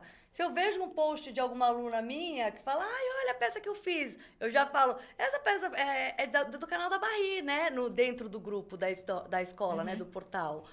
Ah, é, eu tirei do canal. Ah, então tá, então vamos combinar que não foi você que criou, então você não precisa levar esse mérito de criação. Eu não vou cantar Marisa Monte e falar que eu que inventei a música, gente. É da Marisa, Sim. caceta. Sim, E às vezes sim. acho que tem projetos e projetos. Tipo, às vezes você quer fazer um crochê só pra, tipo, hobby ali, né? É. E às vezes você pega o projeto de outra pessoa. E às vezes você tá num processo criativo que você precisa se expressar e criar algo novo, né? Acho que tem Sim. momentos do Claro. artesanato, assim, Claro. também. Não, e as pessoas criam rivalidade comigo assim na internet por coisa tonta, tipo nesse tipo, sabe? Como é que você lida com os haters? Ai, gente, nossa, eu. É que agora eu tô crescendo, né? Mas antigamente. Ah, agora você já é experiente, eu já tô. já. Eu já tô entendendo. Mas, tipo, 18 anos, agora eu tô crescendo. 17 ainda.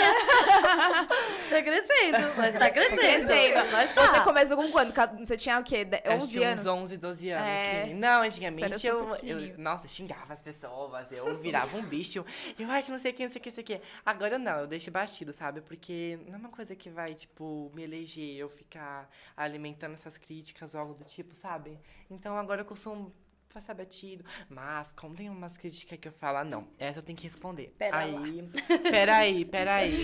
aí eu, ó, igual é, minhas unhas, né? Muitas começaram a criticar lá e tal. Eu falei, ah, gente, agora vocês me seguem por conta do meu trabalho ou por conta das minhas unhas grandes? Não, pera, você viu que eu postei ontem que foi muito bom? Tipo, oi, posso dar uma opinião? Só pix. Só pix, eu- Desculpa, Eu- mas eu uma opinião eu não adorei, estou adorei, mais eu falei, eu vou fazer. Sim. Aí eu acho, tipo, gente... Agora eu penso assim, opinião não me traz salário. Opinião não me traz nada, sabe? Então, ultimamente eu tô muito na minha vibe, fazendo as minhas próprias roupas, eu usando, usando meus próprios estilos, meu, meu próprio padrão, sabe? Bem fora de linha. E é isso. Mas também tem muita gente que gosta, né? Eu acho que também é legal fazer esse Sim, contraponto. Porque às vezes isso. parece que, o que quando as pessoas vão criticar a gente, parece que é, tipo, muito não, pior. é tipo e, assim, de tipo, 100%, 5 dá uma É, criticada é, e a e gente 95... fica às vezes, nossa, por que a pessoa não gostou? Só que tem, Sim. tipo, 200 que gostaram, né? Sim, sim. É. É. tipo isso. Por isso que eu acho que a gente sempre tem que focar no positivo. Sim. É, com certeza. Porque, cara, a gente faz um trabalho com todo amor, com todo carinho. Tem mó galera amando, mó galera curtindo, mó galera fazendo. Aí chega uma que fala, ah, eu não entendi isso daqui. Isso aqui tá explicado errado, sei lá. Aí você fala, não, não tá explicado errado. Ai, tá todo gente, mundo outra coisa fazendo, eu- todo mundo fez, só você não. gente dificuldade posta. pra É isso, então Sim. calma, vamos entender a sua dificuldade, né? Não pode, você não pode ser grosseira com a pessoa, porque às vezes a pessoa tá, com uma- tá num dia ruim É, e ela quer descontar em você. E às vezes eu recebo no meu Instagram mensagem das pessoas achando que não vou ser eu que vou ler. Ah, sim, mensagem demais, muito, muito. achando que vai falar com a minha equipe. Então, tipo, Eu vou e mando um áudio, oi, sou eu mesmo. Isso! Aí eu falo, oi, o seu pro- vou, vou redirecionar o seu problema para a minha equipe, mas quem tá falando aqui é a Anne mesmo. Ai, muito obrigada pela atenção, desculpa. Ai, Aí, tipo, então, cara, pô, por que se você não vai falar assim grosseiro comigo, você não vai falar com nenhuma das minhas funcionárias também, por favor? Sim. Né? Vamos manter uma linha de amor, de respeito, de agregar e não de querer apontar. Se você não tá gostando, amor, a porta está aberta. Você aperta lá, deixar de seguir e. Não me enche. não me enche. Igual, uma coisa eu acho muito, eu acho que a Marie passa muito por isso, tipo, ela faz as peças dela. E um pro- eu sei que as pessoas querem aprender, querem fazer a peça, mas eles ficam cobrando muito um posicionamento seu, tipo, ah, ensina, É, às você vezes eu tem não que tenho ensinar. tempo, Isso e aquilo, eu falo, igual eu, tudo que eu faço, as pessoas querem que eu ensine. Eu falo, gente, eu não sou muito bom pra ensinar, demanda muito tempo, Demanda. sabe? Eu também não tenho muita paciência. E eu acho, eu sei que as pessoas querem aprender, né, fazer a mesma peça, mas tipo, ficar cobrando, uma- eu acho que não, não acho muito legal, sabe? Ficar cobrando, ah, ensina, ensina, ensina, ensina, ensina, sabe? Ficar no pé, tipo, faz, É que faz, eu acho faz. que tem Você uma. perde o teu gosto, né? Você É. perde- se, você, se algum dia você pensou, você falar, agora eu também não Sim. vou. É do, é do, do feeling, assim. é- Muitas vezes a gente não tem tempo. Às vezes tem É. tempo pra fazer, ou você ficou lá no seu lazer fazendo, você não anotou Sim, nada, sim. e você quis fazer igual a Anne falou, com a mente aberta. Então, nem tudo, nem todo projeto é pra ensinar. E às vezes a gente só quer se expressar de outras formas. E a gente quer mostrar tua. também. É. Sim, por que eu não, não, posso né? fotografar e falar, olha a peça que eu fiz que eu pra fiz, mim. né? Não, não pode, né? Porque aí a pessoa fala, não, põe no YouTube pra gente. Ou, eu, eu, eu pago o portal, essa, essa peça tem que estar no portal. Ou, "Não, você vende receita escrita, só essa receita. Então, assim, é, calma, gente. Se vocês querem o vestido de Réveillon, vai ser pro Réveillon que vem. Uhum. Porque eu fiz esse vestido de Réveillon pra usar nesse Réveillon. Eu nem pensei em escrever essa receita, nem... Entendeu? Sim. Então eu entendo que as pessoas elas querem muito, querem muito, querem muito, mas existe um volume tão grande de coisas já para fazer que elas querem fazer, mas existe essa ansiedade de que eu quero sempre mais. Calma, meu, respira. Não dá nem tempo de fazer o que tem lá no YouTube. Se você isso. abrir, não vai dar pra fazer tudo, gente. E as pessoas ficam marcando um monte de peças que elas querem fazer, elas dizem, ensina, ensina, ensina, ensina, calma. Vai no seu processo aí, no seu tempo. Você não vai fazer uma peça por dia. Tipo, acabei de lançar um curso, sei lá, com oito biquínis, sete biquínis. Você não vai fazer os oito. Então, calma, vai. Nossa, Vai assim, fazendo, gente, devagar. O meu perfil da parte do Ateliê Lady Brown é moda calma. E eu não tenho problema que vocês têm, porque eu não, não dou aulas, não ensino receitas, mas eu vendo peças. E eu vendo peças com 10 a 30 dias úteis, que as pessoas têm que esperar eu fazer, porque chama moda calma, porque é um consumo consciente. E tá Porque escrito! não é fast fashion. Eu só quero ontem. A gata. não, eu só vou contar assim, o mais próximo. Ela comprou no- na sexta-feira. Hoje ela me mandou mensagem perguntando E aí? se já tava no correio. Assim, ó. Não passou um dia útil. Não passou um, eu te Você falei fala, de se você 10 quiser 30. hoje, eu vou te mandar isso aqui pelo correio. Agulhinho novelo. Né? E eu ia puxar esse assunto, assim, causos de clientes, assim, é, tem várias coisas de WhatsApp, assim, tem até uns vídeos no YouTube que o pessoal Nossa. faz falando disso. Eu de, penso muito em fazer, mas é, acho que eu vou perder meus clientes. Assim, o problema com eles é, é o tempo. Eles não conseguem entender. Eu falo, gente, não é pastel, é artesanal. Não, a gente tem que a gente tem que ensinar para as pessoas que vivem nesse universo caótico, com muita energia rápida, que você vê lá 30 stories, 40 stories em um minuto, e aí você fala qual foram os últimos 10, você não sabe dizer. Porque as pessoas elas vivem nesse, Sim. nesse rolê muito acelerado. Então, você educar o seu cliente que aquela peça não é um fast fashion, que você vai fazer com amor, com carinho, que ela vai ser durável, que não é para na próxima coleção ela jogar fora, entendeu? Que você tá fazendo do jeito que ela pediu e que isso demanda da e que marca, 30 é dias. 30 dias você não vai nem ver passar nesse acelero aí que você vive, né? A hora que chegar vai ser uma surpresa para você. tomar um susto. Nossa, já passou, né? É, é feito O à mão. cardzinho que eu entrego junto tá escrito assim, a primeira frase. Nossa, chegou. Tipo assim, viu? chegou. Pra pessoa abrir e falar, ah, Fica tranquila. tranquila, ela vai É, porque chegar. quando você compra uma coisa na China, você Eu ia espera falar a 30 mesma dias, coisa. né? Aí 40 dias é tranquilo pra uma peça que você vai usar duas vezes e ela vai ficar podre, porque eu já comprei da Shein e assim, não faz sentido comprar. Pois é. Quando você para pra pensar na grana, se você compra uma coisa por 15 reais, quem costurou aquilo? Gente, que tecido foi feito naquilo? Como que aquilo chega? Sabe? É assim, ó, quando você passa assim, algo de errado não tá certo aqui. Sim. E ainda você compra, eu comprei e falei assim, não, realmente, eu usei duas vezes, não dá pra usar mais. Então não faz sentido, é muito barato porque não dura. É, lógico. Ah! Ah! É muito barato não eu comprei pra lixo. testar, mas assim, né? Porque Claro. comprei, mas assim, já sabia que não ia durar. Mas sabe quando você faz a análise completa da Sim, coisa? sim. Se fala, você para pra pensar no processo e fala, meu, tá muito errado tudo, né? Muito errado. Não, tipo, não é, tem não, como. não uma- uma blusa nem custa parar 15 tanto, reais. É. Não tem como né? nada custar 15 reais. Não, é não tem impossível. nada. É o tecido não custa isso. Não, tava Imagina possível. cortar, imagina pra costurar, imagina as pessoas elas vivem numa situação análoga de escravidão. Claro que não Exatamente. toda a China, né? Existem as, as, as indústrias muito sérias que eles trabalham com linha de produção. Então é assim, ó, a pessoa ela só costura fundilho da calcinha. Então Sim. ela fica É profissional naquilo cronometrado, e é é. aquela história da, da velocidade que a gente tava falando do crochê rápido. Ela fica profissional naquilo, mas ela não consegue fazer uma calcinha inteira. Ela fica profissional em costurar só o fundilho, por exemplo. E isso claramente tem um custo muito baixo, porque eles conseguem produzir uma quantidade gigantesca. Mas não é o que eu acredito. né? Eu, eu nunca acreditei no fast fashion. Tanto que eu trabalhei anos eh, produzindo para grandes marcas eh, do mercado brasileiro, das marcas que eu amo, assim, na verdade. Mas para mim não fazia sentido toda a coleção ter que ter peça nova. A E cada aí- seis meses, como assim? A galera coloca oito vezes o preço do que te pagou, esmaga o fornecedor Sim. primeiro, né? O fornecedor, o criador da peça real. Coloca oito vezes o preço, aí depois vende na promo com 50% do preço. E aí as pessoas acham que estão pagando mais barato porque Sim, tá lá na loja maravilhosa na esquina do Oscar Freire. Você fala, não! Não. A hora que eu caí na real, eu falei, o que, que eu tô fazendo? Eu tô fazendo uma parada que eu não acredito. Foi ótimo, aprendi muito, vi minhas peças maravilhosas abrindo desfiles do, do Fashion Week, fiquei super emocionada. Foi uma puta escola pra mim. Mas aquilo não era nunca o que eu acreditei. Então eu falava, não, como é que eu tô fazendo uma coisa que eu não acredito? Eu acho muito foda. Muda, muda Porque- o caminho. Mas é a sobrevivência, né? É Os processos. coisa. Tem que, às vezes, ter experiências pra você começar a achar o seu Claro. próprio caminho, né? Essa coisa que você falou de depois de um tempo, a peça não é vendida e ela vai pra 50% de desconto. Que isso? As né? minhas peças, elas não têm, eu não trabalho com escala, tudo encomendou, fez. E é justamente por isso. E foi no crochê que eu consegui fazer uma coisa que eu já pensava, porque eu sou formada em moda. E aí eu tive uma outra marca e eu pensava assim, não faz sentido produzir em escala.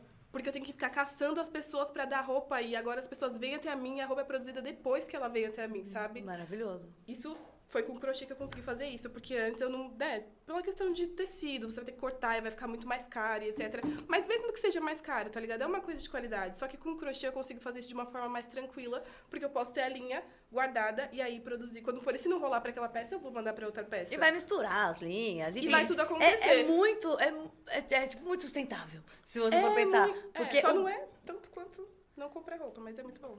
Tá aqui, ó.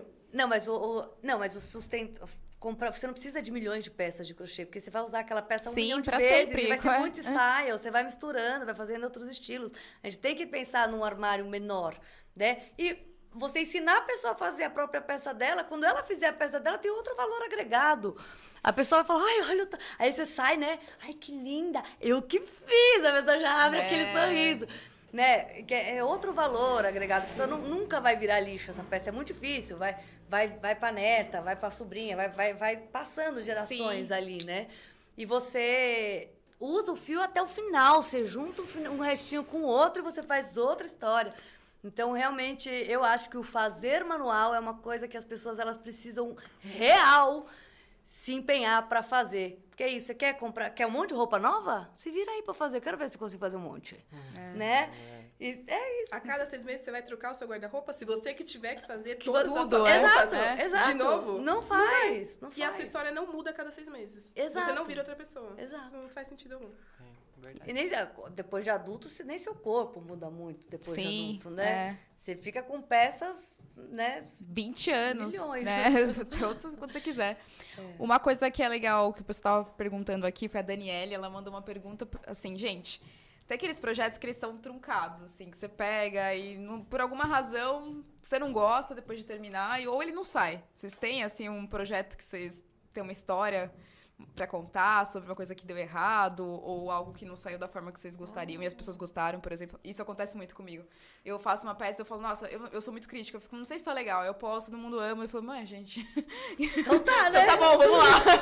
vamos vamos falar sobre isso. então, né? É, Eu tenho. Teve um vestido que eu fiz, cara, que é era uma proporção muito louca. Sei Uhum. lá o que aconteceu. Eu botei umas correntinhas, é, sabe, gradinha, Sim. aqui na cintura, que eu achei que ela ia aumentar real, Ceder, assim. E não cedeu, não- não, crescia da forma que eu queria. E quando eu voltei para a parte da saia do vestido, ele cresceu, porque eu fiz uns aumentos que eu queria que marcasse a cintura, mas ele ficou um formato super pera, assim, uma cintura micro e um quadril gigante. E eu falei, putz, meu, será que eu desmancho? Será que não sei o quê? Não, não. Eu tô lá no ateliê, veio uma cliente, a hora que ela entrou, eu... Eu fiz aquele vestido pra ela. Fui lá, peguei o vestido, a mulher provou. Ela falou assim: nunca um vestido me vestiu tão bem. Porque eu tenho a cintura muito fina e o quadril muito largo. Sempre fica, eu tenho que ajustar a cintura, eu tenho que aumentar no quadril. Tá vendo? Sempre tem a tampa da panela. Então, assim, se Sim. você fez um negócio que você achou feio, vai ter um público que vai gostar. Você fez um negócio que você achou que não vestiu bem, alguém vai vestir bem também. Vocês já Então, pegaram assim, tipo, uma coisa que era uma coxa e fez uma blusa? Eu faço isso direto. Você, ah, vai ser uma saia, vira um vestido. Assim, de começar É. uma coisa e virar completamente outra. Ah, eu comecei um vestido que virou uma saia, que no meio eu desisti. Eu falei, acho que n- não. É, eu também já comecei um tapete, virou uma blusa, uma blusa que virou um tapete. E tá tudo Acho que eu também comecei um tapete que virou uma blusa. E ele até quando eu olho assim pra ele, porque ela é verdinha, eu olho e falo assim, ah, não era tapete, era almofada. Tava usando uma almofada e virou uma blusa. Foi isso. Não, já- verdinha, linda. Já rolou de eu ter uma blusa assim de inverno que eu amava, não sei o que, eu enjoei do modelo. Mas eu amava aquela linha. Desfiz a blusa inteira, fiz outra blusa inteira. É, isso que é bom, maravilhoso. né? A coisa da sustentabilidade. É né? Fora Total isso, né? Tipo assim, ah, não dá, não dá mais Enjoei dessa capa de almofada. Pronto. Blusa. E é isso. Sim. Quais são os materiais favoritos que vocês gostam de trabalhar? Tipo, material algodão, Algodão, 100%. eu. 100% Aquela- algodão, algodão Não. você, Anne? Ai, falar favorito pra mim é difícil. É, que você no momento, assim, do, qual que é o da vez, assim. Do momento eu tô viciada em dois, que é o Praia e o Visco, que são da escola, que Uhum. foram fios que a gente desenvolveu. Então, obviamente, eu tô apaixonada pela textura que a gente conseguiu. Que é mais ali. fresco pra, pra, pro verão também, né? É, foi uma textura que a gente sempre sonhou, né? A gente conseguiu botar elas no, do- pô, com as cores que a gente quis, do, né? Com- do jeito que a gente Uhum. quis, com a elasticidade que a gente quis. Então eu tô bem apaixonada por eles. assim, mas eu não tenho um fio predileto, né? Que no momento eu tô desenvolvendo mais peças com esses. Uhum. Mas eu não tenho um fio predileto, não. Mas eu prefiro os naturais, Uhum. anyway, né? É, é sempre, né? Uma lã, eu gosto de uma lã natural. Né? Se for um linho, vai para um algodãozinho, eu gosto bastante. E você, Júnior, qual que é os seus fios favoritos Ai, que você tem? gente, Barbante, é, ultimamente fio de inverno, sabe? Lã, linha. Inclusive, eu adoro misturar os três em uma peça só. É, eu também, eu só gosto de fazer o... Gente, Escolho eu pela cor muitas eu vezes. adoro, vou- é. às vezes, uma, um amigurumi com barbante, um... Aquele fofinho lá da Círculo Pelúcia. Eu adoro. Sei. Às vezes eu uso ele com barbante em uma peça ou em uma coxa. E é isso, e sai a peça. Tem um projeto seu que eu gosto muito, que é um monte de. que você começa o vídeo falando assim, é porque peguei aqui no meu guarda-roupa uma coisa, um monte de coisa que tava sobrando e fez um negócio incrível que eu fiquei assim, gente. Aí mistura um monte de algodão pra ficar da, da- do Tex parecido com a outra. Eu, eu amo. É, eu vou compensando, às vezes eu uso um cabo só, às vezes dois. Eu Sim, adoro eu pegar isso aquele. que sobra, assim, as sobrinhas. Eu quero. Eu tenho uma caixa com muita sobra, eu não consegui parar ainda, mas. Nossa, Vai cheguei a dar, gente, é, ca- caixa de sobra de tanta sobra. Falava, não, é muita coisa, tá? Não tem espaço pra isso, sabe? Aí eu. Depois Mas me- tem, agora vocês podem Depois ajudar a Anne a fazer mantinhas, né? Com todo o É, projeto das Mas é que a, a mantinha rola de fazer mais com fio quentinho, né? É. Com barbante não fica uma mantinha gostosinha, né? Então a gente tem que pensar em fazer uma manta que a gente gostaria de ganhar, né? Então tem, é, é legal fazer com fio acrílico, porque nos asilos, né, nas creches, eles lavam mais na máquina, então ninguém vai ficar lavando mantinha de lã natural na mão, né? Porque senão ela encolhe. E tem esse projeto que é o Laços Unidos contra o Frio, que é o projeto do meu coração, assim, que é muito louca, como se eu já não tivesse nada para fazer. Ainda resolvi fazer um projeto social. E a gente começou, acho que há oito anos é, atrás. O nosso, nossa primeira entrega foram 50 mantas. E o ano passado a gente entregou mil cento e tantas mantas. Incrível. E esse ano a gente quer bater a meta de mil de novo. A gente aumentar a meta, só com a história da mudança. é, não, não tá rolando os encontros, né? A galera tá fazendo em casa, porque, enfim, Covid. Então, é, a gente não tá querendo juntar, né? Porque tem gente de todas as idades, Sim. enfim. Então, tá todo mundo fazendo em casa. Mas a gente quer. Eu gostaria de bater 1.500, tá, gente? Bora, gente. Mas a meta é mil, até pela logística de entrega. A gente sempre dobra, deixa cheirosinho, né? Entrega sempre super lindo para aquela pessoa se sentir. A pessoa que recebe essa manta, o carinho, né? Que as pessoas podem fazer quadradinhos, 30 por 30, e aí a gente junta esses quadrados e faz as mantas, ou pode fazer a manta inteira, que a medida é 1,20 por 90. Mas é muitas mãos, é muito amor, é muito carinho. Tem gente que passa o ano produzindo as mantinhas. Tem gente que está me falando já que tem 20 mantas prontas. Nossa. E tenho certeza de que quem recebe essa mantinha, ela recebe um abraço junto, sabe? Porque a energia que vai é, nesse, nessa história, ela é totalmente sentida ali. É muito, é muito lindo. E ele tá acontecendo um projeto aqui em São Paulo, só ou é pro Brasil inteiro? Meu, Brasil inteiro. a Brasil gente inteiro. já recebeu mantinha até de Rondônia. Nossa, que legal. É, tipo, Legal, legal. Brasil inteiro, a galera manda. Porque é isso, se as pessoas têm restinhos, elas vão juntando também. É uma forma de você ajudar o próximo. E, e é aquela coisa, ah, não, não quero mandar pra, não quero mandar para São Paulo. Meu, começa um projeto desse aí na sua cidade. Sim. Junta a galera, junta as migas crocheteiras e começa um projetinho desse. Tem muita gente que quer ajudar e não sabe como. Né? Então você abre um projeto assim, pô, de quadradinho em quadradinho, olha a força. Mais de 1.100 mantas. Né? Então é isso que eu gosto também. É que também é- esse projeto ele não ajuda só quem ganha a manta, né? Ajuda quem faz. Sim. Porque muita gente faz para realmente terapêutico, né? Para se ocupar, para estar fazendo bem. Porque você se ocupar com coisa que isso não vai Sim. mudar nada, dá uma preguiça, né? Agora você se ocupar para fazer o bem, você sabe que você tá ali colocando essa energia para girar pro bem, né? Muito lindo. E o pessoal consegue participar como do projeto? É, fazendo as mantinhas em casa ou os quadradinhos 30 por 30 e enviando pelo correio, né? Agora, eu acho que a gente vai começar as entregas no, no primeira semana de junho, porque o frio ano passado chegou cedo, né? Então é legal essas mantas estarem com as devidas pessoas que sentem frio é, antes do inverno, né? Então, assim, no começo de junho a gente já começa a a entregar, mas já tem gente que está mandando. A gente está com ajuste no site, o site é www.laçosunidos.com.br e tem o Instagram, arroba Laços Unidos. Então, a gente sempre vai postar, agora a gente vai postar o endereço novo, tudo direitinho, mas é legal usar fiozinho acrílico, né? E qualquer sobrinha, gente, juntou, juntou, juntou, arrasou. Legal. Fica uma mais linda que a outra, porque o quadradinho é isso, né? Sim. Além de ter todo esse apego sentimental, né? Todas as cores misturadas com todas as cores, fica perfeito. Júnior, eu queria que você falasse um pouquinho assim, quais são os seus objetivos, assim, o que, que você quer pro seu futuro no crochê, assim, se tem algum plano, alguma coisa que você quer alcançar, ou você vai vivendo um momento? Olha, desde a minha segunda série eu, quis, eu queria ser professor de letras.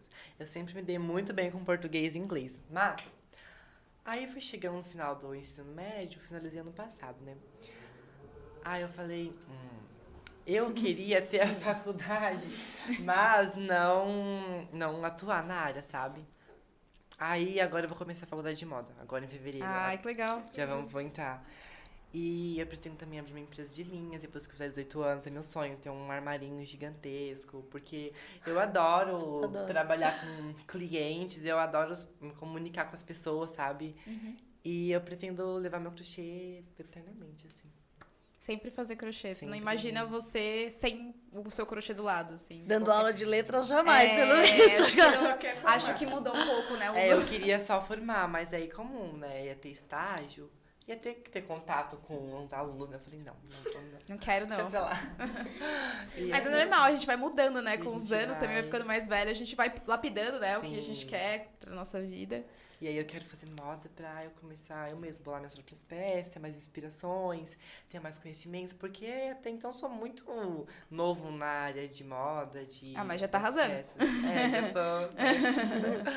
Mas já tá caminhando, Sim, né? tô caminhando. E você, Cris, tem algum objetivo assim com o seu ateliê que você gostaria muito? Assim, pode ser uma coisa, uma metinha, uma metona? Hum, acho que um, uma metona é conscientizar as pessoas do porquê que eu não tenho, porque eu não tenho estoque, porque eu faço as peças porque elas demoram tanto e tal. Hum, e é uma meta média que eu acho que assim, mais, mais fácil de conseguir é conseguir um espaço de fato pro ateliê, que seja só o ateliê. Eu me mudei, aí, tipo assim, eu divido minha casa com o ateliê. Eu quero ter o ateliê em outro Uhum. lugar, conseguir aumentar a minha equipe, porque trabalha comigo minha mãe, minha tia, minha prima, e conseguir um espaço de fato pra colocar. Você agora vocês entram às oito e vocês saem. Tem um... Bate o cartãozinho aqui, mo. Quero vai transporte. Depois, pessoal, aqui, ó, tá na sua conta, seu VR aqui, Mona, vai, gastar as. Fazer isso. Eu quero que tenha uma lista de espera de um ano e a cliente espere sem pressa. Nossa, é. Só pra março agora, hein? Entra na fila, neném. E você, o tem assim de objetivo? Ah, eu, eu mesmo de sempre, né? Na real, que é fazer toda a comunidade do artesanal, do feito à mão, brilhar, né? Subir todo mundo junto, com força, pra gente dominar o mundo mesmo com as artes manuais. Porque é muito importante essa conscientização do tempo que demora para fazer as coisas do quanto custa para fazer as coisas. Eu acho que isso é um aprendizado para a vida, assim, das pessoas. Então, eu realmente quero que esse, esse bichinho pique as pessoas e que elas tenham a conscientização do tempo. É isso, tá achando caro? Vai lá, aprende a fazer. Sim. É simples assim. Tá achando que demora? Aprende a fazer, tem curso também. né? Então, é isso. Eu acho que é disseminar a técnica mesmo. Eu acho que é minha missão de vida, né? Não é nem a minha, não é nem o meu propósito, não é uma coisa que eu falei, ah, é isso que eu quero. Não, eu acho que é a minha missão de vida, que foi onde tu, toda a minha bagagem, de tudo que eu passei, me botou neste caminho, porque realmente é o que eu tenho que fazer. Quando, quando você fala que você trabalha com crochê, as pessoas tomam algum susto, porque você dirige moto, que eu sei, você É toda maravilhoso, aventureira. Mas isso desde sempre, né? Imagina, com, eu, eu com 22, 21 anos, atendendo uns puta cliente gigante, né? As marcas. Ah, olá! Eu tinha minha secretária, que chamava Andréia, que era eu Uhum. mesma. aí, aí a Andréia ligava pra pessoa, oi, eu tenho uma empresa de tricô e crochê artesanal, gostaria de te mostrar o meu monstruário. Aí a Andréia ligava de novo, oi, eu sou a Andréia, eu trabalho com a Anne, eu gostaria de saber se vocês receberam o meu e-mail. Vamos marcar uma reunião? aí chegava a Anne. As pessoas achavam que ia chegar uma senhora, né? Então sempre foi assim... é, é, bater ali de frente com uma, com uma imagem, porque, ai, que saco, as pessoas têm uma mania de rotular os, os outros. Sim. Ai, porque quem faz isso é assim, quem faz isso é assado. Ai, gente, deixa as pessoas, faz o que você quiser, seja o que você quiser. Se você quiser, com 90 anos, aprender a saltar de paraquedas, vai! Sabe? Se você quiser, sei lá, não tem idade para aprender as coisas. Você vai aprender o que você quiser, a hora que você quiser. É, mui- é tão simples, as pessoas ficam se bloqueando e colocando, né? É, é Tenho várias alunas que falam pra mim, ah, meu marido fica falando que eu pareço uma velhinha. várias coisas. Fala, mostra uma foto minha, meu. Esse dia eu fiz um meme em relação a isso. Esse dia eu fiz um meme em relação a Eu mando umas fotos, tipo. eu mando, às vezes, no, no, no, No grupo. no fechado para as meninas, quando alguém vem reclamar. Eu falo, meu, mostra, me mostra pro seu marido, sabe? Tipo, tem o, tem o. Ai, meu marido fala que eu tenho muito fio, mostra a minha parede. sabe? Porque para, deixa as pessoas. Ai, sim, é outra É, falar coisa. você, você deve sofrer muito com essa coisa de, ah, mas Nossa, você é um menino Eu ia que aproveitar faz, o assunto sei o quê. dela É. pra entrosar nisso. Sim. Tipo, eu recebo mensagens de homens falando, tipo, ai, eu, não, eu faço crochê escondido, porque minha mulher não deixa. Ou. Meu Deus. Ai, que dó. ou, tipo assim, Eu ficaria, nossa, faz um biquíni pra tipo mim, assim, boy. Eu queria aprender a fazer crochê, ou minha mãe não deixa, eu faço crochê escondido dela, porque isso, isso, assado. Esse rótulo de, ai, porque a menina fez um crochê, gente. Mas também tem mais uma coisa, né? Não, não só por, não só por ser homem. Também tem aquela parada de quando um homem faz. Uau! Ele Ah, faz! é, tem Aí você fala, pô, cara, olha É. a mulherada. Não vou citar nomes. né? Eu tenho um monte, eu tenho um monte de, de aluno homem, né? E, e é muito engraçado, porque eu me refiro é, aos meus alunos e alunas como agulhitas, né? Então, agulhitas não é feminino e nem masculino. E tem várias coisas que eu falo, eu não vou falar toda hora crocheteiros e crocheteiras ou crocheteres, cro- entendeu? Eu não vou falar. É agulhita, se vira aí. E aí, uma vez um, um aluno meu veio reclamar que, pô, sempre no feminino, falo tudo no feminino. Aí eu só mostrei aquela bola de porcentagem que tinha tipo 8% homem e 92% mulher. Segura essa onda, aguenta firme. Que você é minoria aqui, deixa as mulheres um pouquinho, ser um pouquinho de maioria, sabe assim? Aqui não! Mas eles arrasam também. E muito. você? Mas você tem bastante. Tem vários meninos que te seguem, mas o público, seu público é mais feminino? Como é que você sente, assim, no- nas redes? Meu público é mais feminino. É mais feminino, né? É. Mas tem. Ultimamente vem crescendo bastante. E, Sim. ó, é- O Lucas tá, tá assistindo. Lucas Gregório, que faz crochê também. Sim, é, nossa, o que Lucas é- arrasa demais. Inclusive nos suplá coloridos eu amo, amo, amo. Eu não sei. Inclusive, Vou olhar. tem vários é, crocheteiros que falam que começaram a fazer crochê através de mim. Sim, eu acho devem- muito É legal. inspirador. Inspirar, é, é. inspirador. Exatamente. É inspirador. Às vezes, e eu fico tipo, ai gente, sério, por causa de mim eu fico muito feliz, de verdade. Tipo, vários meninos começando mesmo e falam que é por conta de mim e, e conta a história deles. E por conta do Júnior, isso eu fico muito me sentindo, sabe? Lá É porque no você é um exemplo pra eles, né? Que Sim. dá pra resistir ali aos comentários Sim. e fazer um trabalho legal, né? É, eu tento mostrar que é isso, sabe? Não ligar a opinião e só fazer, sabe? Porque E que qualquer um pode, qualquer, Qualquer um idade, pode. de qualquer jeito. qualquer idade. Sempre me perguntam se tem homem na minha equipe. Cara, eu tenho um Brutus, pode se chamar. ele é inteiro tatuado, enorme, assim, tipo, bem bruto mesmo. E ele, quando eu falei pra ele, Léo, tem que te ensinar a fazer o tricô, porque o que eu tinha te pedido pra fazer já acabou esse job, então se você quer continuar, tô adorando o seu trabalho, vou te ensinar a fazer tricô. Ele falou, pô, mas você não vai me dar aquele tricôzinho, né? Eu falei, não, boy, vou te dar aquele tricôzão gigante que as minas não curtem fazer, que é pesado pra caralho, sabe? Desculpa o palavrão. Aí é, a gente fala na mesma linguagem, né? Ah, então beleza, eu quero aprender. Nunca errou um ponto, tricô perfeito, só faz tricôzão. Ama, é muito legal. Você vê a, a evolução assim. Porque isso não tem, não tem. Cada um faz o que Não, quer. É verdade. E é cada comentário desnecessário que eu fico tipo, gente. Igual esse dia me chamaram de que ia parecer uma senhora de meia idade, fazendo crochê. Já falaram pra eu pegar uma marreta e construir uma casa, ser pedreira, ao invés de fazer Meu crochê. Deus. Ou também perguntam se eu não aproveito, aproveito minha hum, infância como deveria aproveitar. Ah, é, Só tem esse verem- estigma que se você verem- faz crochê, você é uma pessoa boring, assim, né? Tipo, é, como assim, gente? que eu só faço crochê, que eu não vivo.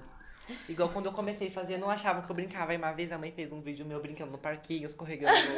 Você era feliz, sabe? Foi obrigado Eu a fazer esse hoje, vídeo. eu vejo. Sai de casa, menino, vai brincar. eu vejo Vai que vai triste, sabe? Assim, no parquinho. Tô sem meu crochê. eu hoje, eu fico assim, tipo, ai meu Deus, que vergonha. Mas já, até hoje, tem menos comentários, mas ainda um ou outro aqueles do século 70, 60, né?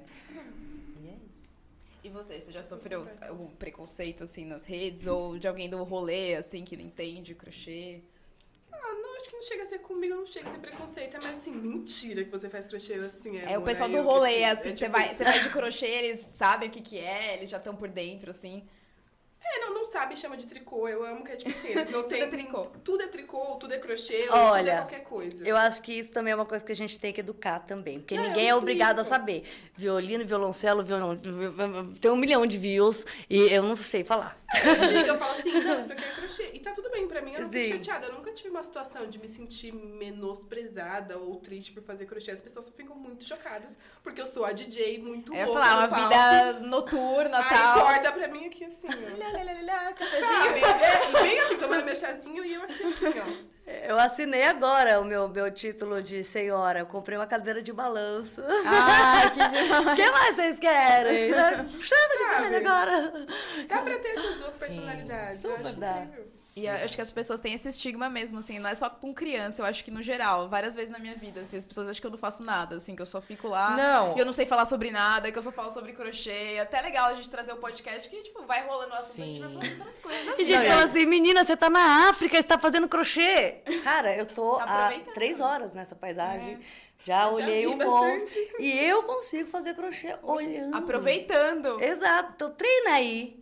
em vez de você ficar dando opinião, treina Agora aí. vamos jogar uma coisa na mesa. faz. Qual foi o lugar mais inusitado que você fez crochê, assim? Tem algum lugar estranho que normalmente as pessoas não fazem? A Aline deve ter vários. já fiz todos. Acho que no hospital. No hospital. O hospital é um clássico. Meu pai ficou internado muito tempo, né? Eu ensinei várias enfermeiras. Ah, não nada muito louco agora. Você, Júnior? Gente, meu nada demais. Eu sempre morri de vergonha de fazer crochê em público. Sempre. Jura? Sempre. Sério. Eu tô tentando me soltar agora, né? Porque também é, as pessoas ficam tipo. Nossa, uau, sabe? Eu fico Você com vergonha, quando elas vêm, assim, quando ela-? É. Sim, igual uma vez eu já fiz no trem e tipo, as pessoas tipo, caírem em cima. E eu fico, ai meu Deus, que Tô vergonha. aqui quietinho com o meu crochêzinho, você só quer só ficar sussa, né?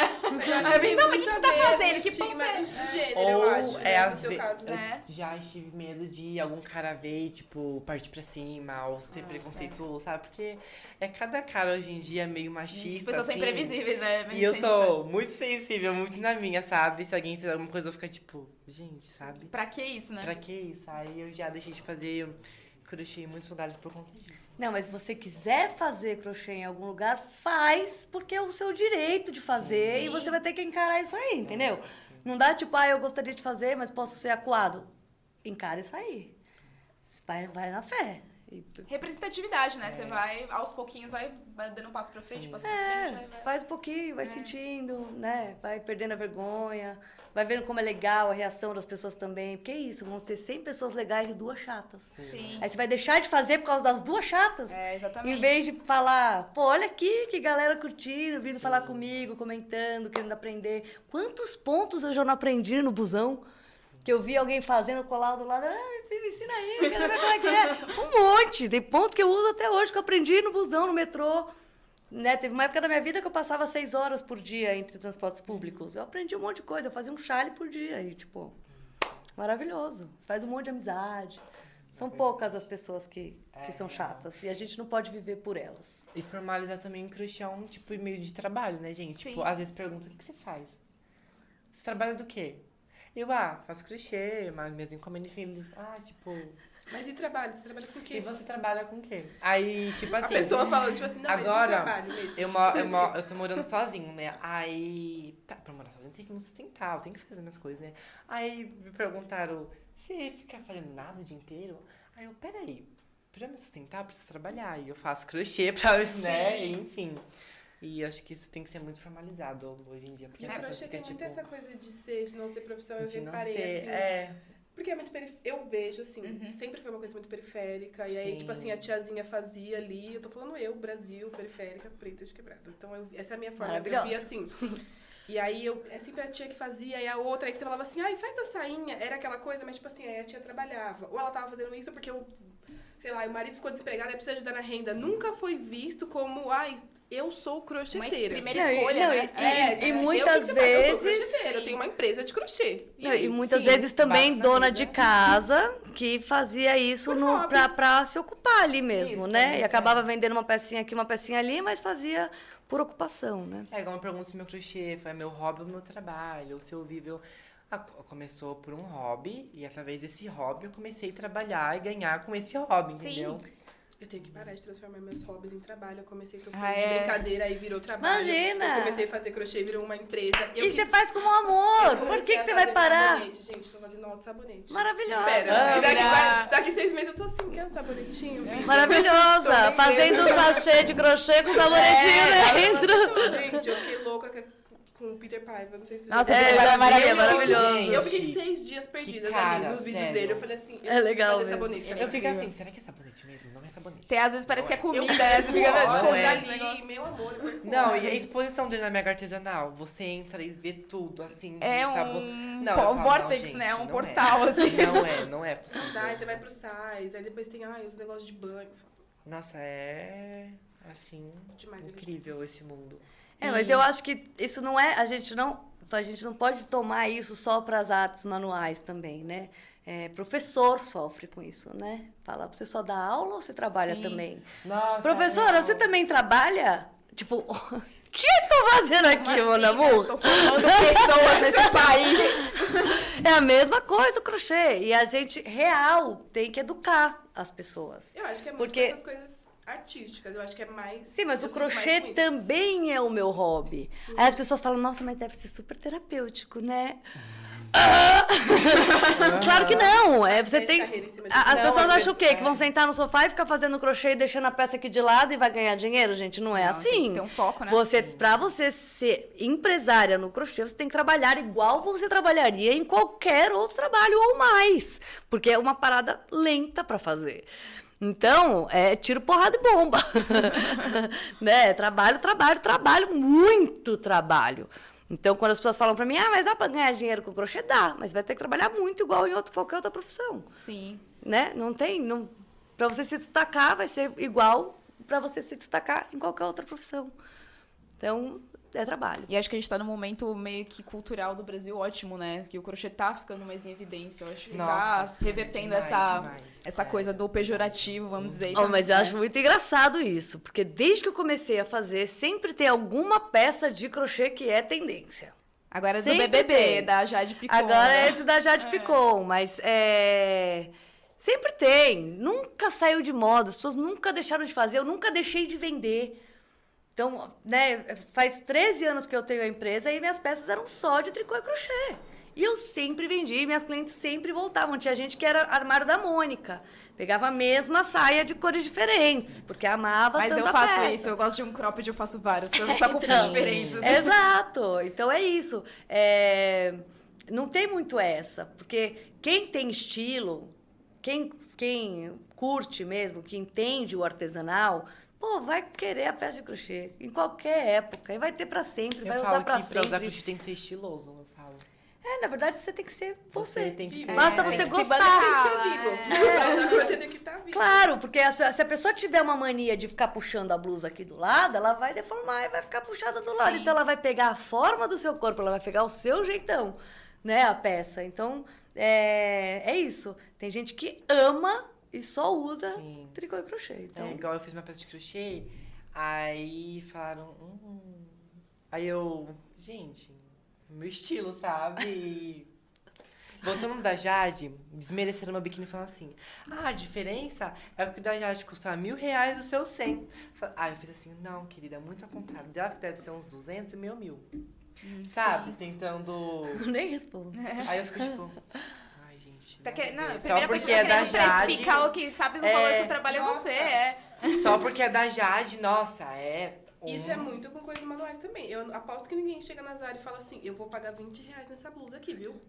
ninguém chega. Não, Aí gente. eles querem chegar em mim e fa- eu falo, quanto que custa? Custa tanto. Aí eu tenho que me justificar, porque o meu fio é anti-peeling, porque eu uso um material de qualidade, porque assim, ó, se você fizer assim, vai durar, não sei o que, não sei o que. Eu tenho que me explicar pra justificar Sim. o valor. Ninguém chega em outro lugar. É, já falaram, É, verdade ah, isso. você faz por tanto, mas essa faz por. Faz com Hum. ela. É outra Aí coisa fica a batalha das eu falo, encomendas. a fulana faz não sei quanto, Faz- né? Não, eu começo a falar faz com então. ela. Meu fio é assim, eu, come- eu começo assim, ó. Pego as tabelas de valores e os fios, ó, 100% algodão, 40 reais um fio. Você é É, muito paciente. é da círculo, é isso. É uma espessura boa.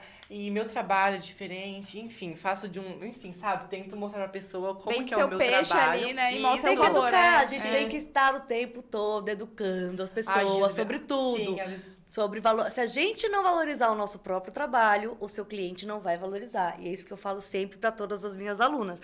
É, se você ficar fazendo o mesmo tapete que todo mundo faz, você vai botar lá no Elo 7, a cliente vai comprar o mais barato. assim, Ela não quer saber quem fez, ela não quer. Ela, não- ela quer aquele tapete, ela vai comprar o mais barato.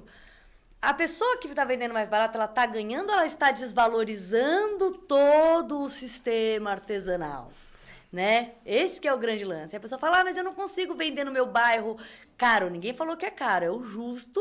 E ninguém falou que você precisa hoje em dia ficar vendendo só no seu bairro. Hoje em dia você tem internet para vender. Entregamos para todo o Brasil. A pessoa não é nenhuma empresa, ela só colocou o Instagram lá e já é uma empresa, né? Então, a gente tem que não, não pode, você não pode dar valor pro meu trabalho. Se você valorizar, falar o quanto custa. Não faz sentido. É. Eu não chamo o eletricista e falo, olha, eu vou te pagar 100 reais a diária, beleza? Não, ele que vai falar o orçamento da diária dele. Se eu achar dele cara, eu posso fazer outros orçamentos para decidir o que eu vou fazer. Sim. E um eletricista pode ser muito melhor que o outro, e às vezes pode custar um pouquinho mais caro e o barato sai caro. Então. A mesma coisa do crochê. então, é. é a mesma coisa. Artesanal, feito à mão, ponto por ponto, gente. Exato. É isso. E outra, é, existe uma, uma coisa de diária, né? Então, assim, a pessoa está em casa trabalhando e ela tem uma diária para cumprir. Se ela baixar muito o valor dessa diária, vira todo mundo diarista. Diarista e vai trabalhar fora, vai, vai ganhar de outra diária de faxina, por exemplo. Ou uma, uma diária de outra, outra coisa para fazer. Que é isso, é uma diária. Se demorou um dia, é isso que tem que custar. Senão não vale a pena. É bem assim, acho que as pessoas estão se educando aos pouquinhos, acho que com a internet, né, tendo acesso aos criadores, acho que as pessoas estão se empoderando, mas tem toda uma questão que é complicada, às vezes, de região, que viajando no Brasil a gente vê, às vezes o fio custa X numa região, às vezes Sim, custa Y na muito, outra. é. Então é, é meio complicado, mas só conscientizando essa coisa do valor de você cobrar o que você acha justo pra você, já acho que já começa uma conversa, sabe? Isso, É. quando você É. tenta diferenciar o seu produto Sim. e diferenciar o seu público, você vai É, conseguir sim. agregar valor ao seu produto. Sim. É. E é o que você falou, a internet tá aí, você consegue acessar as pessoas, né? Tá todo mundo ali navegando, todo mundo com chances de ser encontrado ali nas Exato. redes sociais. Acho que Total. as redes sociais Sim, democratizam muito só. esse acesso, né? Da- principalmente das artes manuais, assim. É. Por isso que você eh, também faz isso de fazer a peça e falar para a pessoa, você pode e deve vender. Sim. Claro que para né, e marcar e falar da peça, falar quem criou e tudo mais. Porque é isso, se vo- a gente se ajuda. Sim. Se, a, se as minhas alunas vão lá e colocam hashtag kimono pipa na peça que ela fez, eu não vendo mais o kimono pipa. Eu só, hoje em dia eu dou aula da- de peças de moda, porque na pandemia eu parei de fazer moda. E aí a, a minha cliente ou qualquer pessoa online fala: Ah, eu amei esse kimono, por quanto você vende? Você faz pra mim? Eu falo pra essa pessoa: coloca a hashtag kimono pipa aí no seu Instagram e você vai ver todas as artesãs que já fizeram. Você vê o que você mais gosta, vê que caimento você mais gosta, que fio você mais gosta. Realmente. Pergunta lá os preços, vê quem tá mais perto de você aí da sua cidade, em vez de pagar um frete absurdo do sul lá pro Nordeste, sendo que tem uma crocheteira aí no Nordeste fazendo. Então, isso é colaborativo. Enquanto a gente não entender que ninguém é concorrência e que a gente não vai ganhar no preço, Sim, é. Realmente. É difícil. Só né? tem um spoiler a dizer que o Moira vai solucionar parte desses problemas. Boa! A gente fala isso depois. Ah. Eu tô, eu tô ansiosa. Projeto, ó, vai Ó. lacrar, vai Vai, entregar. vamos lacrar aí. É, eu quero ver. A Nanda, que fez a arte do nosso podcast, tá super curiosa da sua bolsa. Se você puder levantar, acho que pra uma das câmeras. Eu tá tô assim, eu quero, eu quero ver a, a bolsa da pra Cris. Acho que dá. Acho que pra aquela ali, ó. Nanda, pra você, a bolsa dela. Bafo. Que estilo. Gente, é, a gente tá chegando no final do podcast, tipo... Ah. tava, tava muito bom, adorei.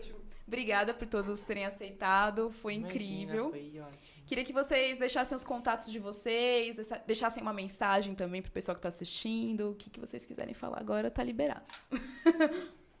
Vai, Júlia. Manda um beijo pra tua família, pra quem tá assistindo, os amigos. Ai, gente, obrigada aí pela audiência de vocês, carinho que nos assistiram. Se você tem uma vontade de fazer alguma coisa, alguma peça, começar a fazer crochê, inventar alguma coisa, só vai, só se joga, só cria que vai dar tudo certo. E se eu todas as minhas redes sociais são Júnior Crocheteiro. Se eu estiver algum Twitter é Júnior Crocheteiro. Se eu não estiver, não, Não é você. não sou eu. É uma pessoa se passando por Sim, Junior são todos Júnior É um Crocheteiro. É, TikTok, Instagram, tudo. E é isso.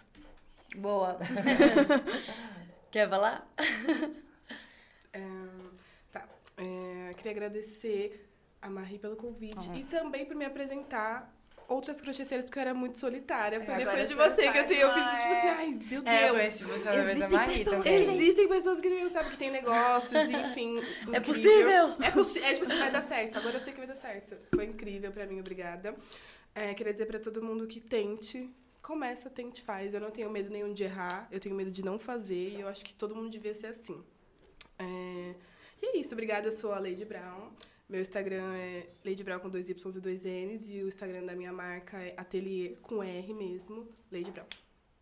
Perfeito. Obrigada, gatona. Adorei.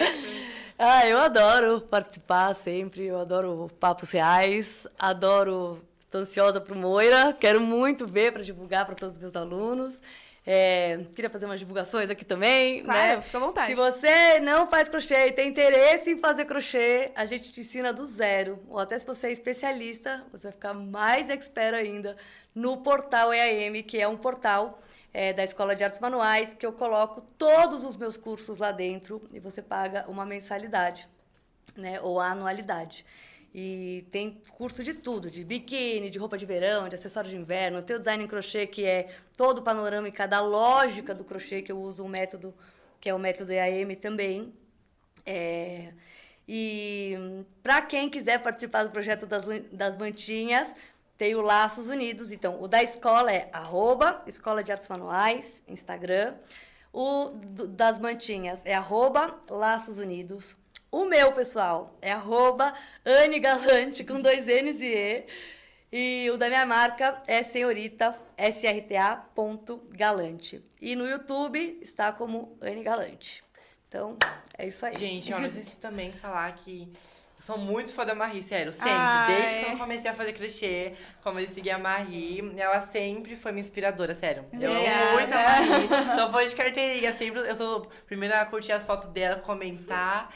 E eu também tenho que agradecer pelo Ai, convite. obrigada. Ai, gente, a Marie é tudo, sério. E a gente As se conhece já há um tempo, já se conheceu na Mega Já, Artesanal. na você Mega, tem acho que uns três anos, É, você era nenenzinho. Era pequenininho. Aí ficavam perguntando assim, ele é teu irmãozinho, lembra? É verdade. Que Porque amor. a Marie ia e eu, eu seguia ela. Era como se fosse meu irmãozinho. Tá? Era a Marie, eu lá atrás dela da Mega Artesanal. Mini fã. Isso, isso. Adoro. isso. Eu achava que ele era da minha família, muito fofo. Adoro. E, não, e pra mim foi é engraçado porque eu nunca pesquisei crochê.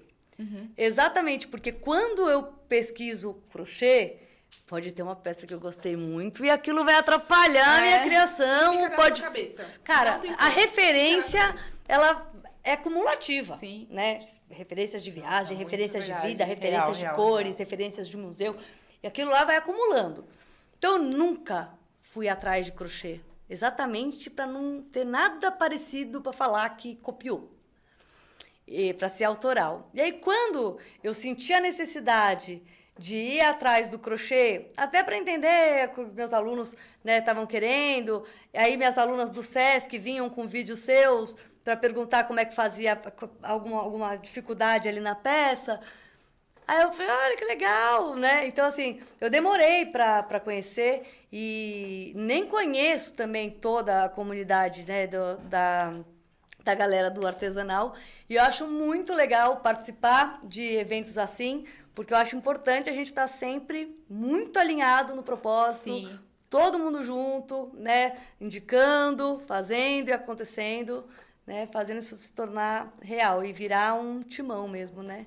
que tem um baita time de artesãos muita agora, gente cara. talentosa. Nossa, Tem nossa, muita é. gente boa. Ai, gente, tá demais, tá bonito. Aqui, a gente vai ter. Tá muito bonito de ver. E eu incentivo todo mundo que quiser, arrasa. Vai, gente. Só faz. Os profiles do pessoal tá tudo aqui na descrição, então vocês conseguem seguir caso vocês não tenham anotado. É só voltar no vídeo que vai estar tudo lá, os links pra vocês seguirem. É, meu arroba vocês já sabem. Sigam depois o Somos Moira, porque ele vai reunir muitas pessoas bacanas também e vai profissionalizar muita gente. E até o próximo podcast. Então, queria agradecer a todo mundo que participou do chat, um- minhas amigas aqui, eu vi um monte de gente participando. E depois me contem se vocês gostaram desse horário, porque agora é um horário experimental. Eu acho que o pessoal assistiu com mais fervor, assim, porque esse horário a pessoa tá em casa, fazendo a comida, lavando a louça, Sim. né? Eu acho que é perfeito pra colocar quando tá lavando a louça. Aí vocês me contam nas redes sociais se vocês gostaram desse horário. A gente mantém no próximo também. Beijo, gente. Beijo, tchau, gente. tchau. Até a Tchau, próxima. Tchau.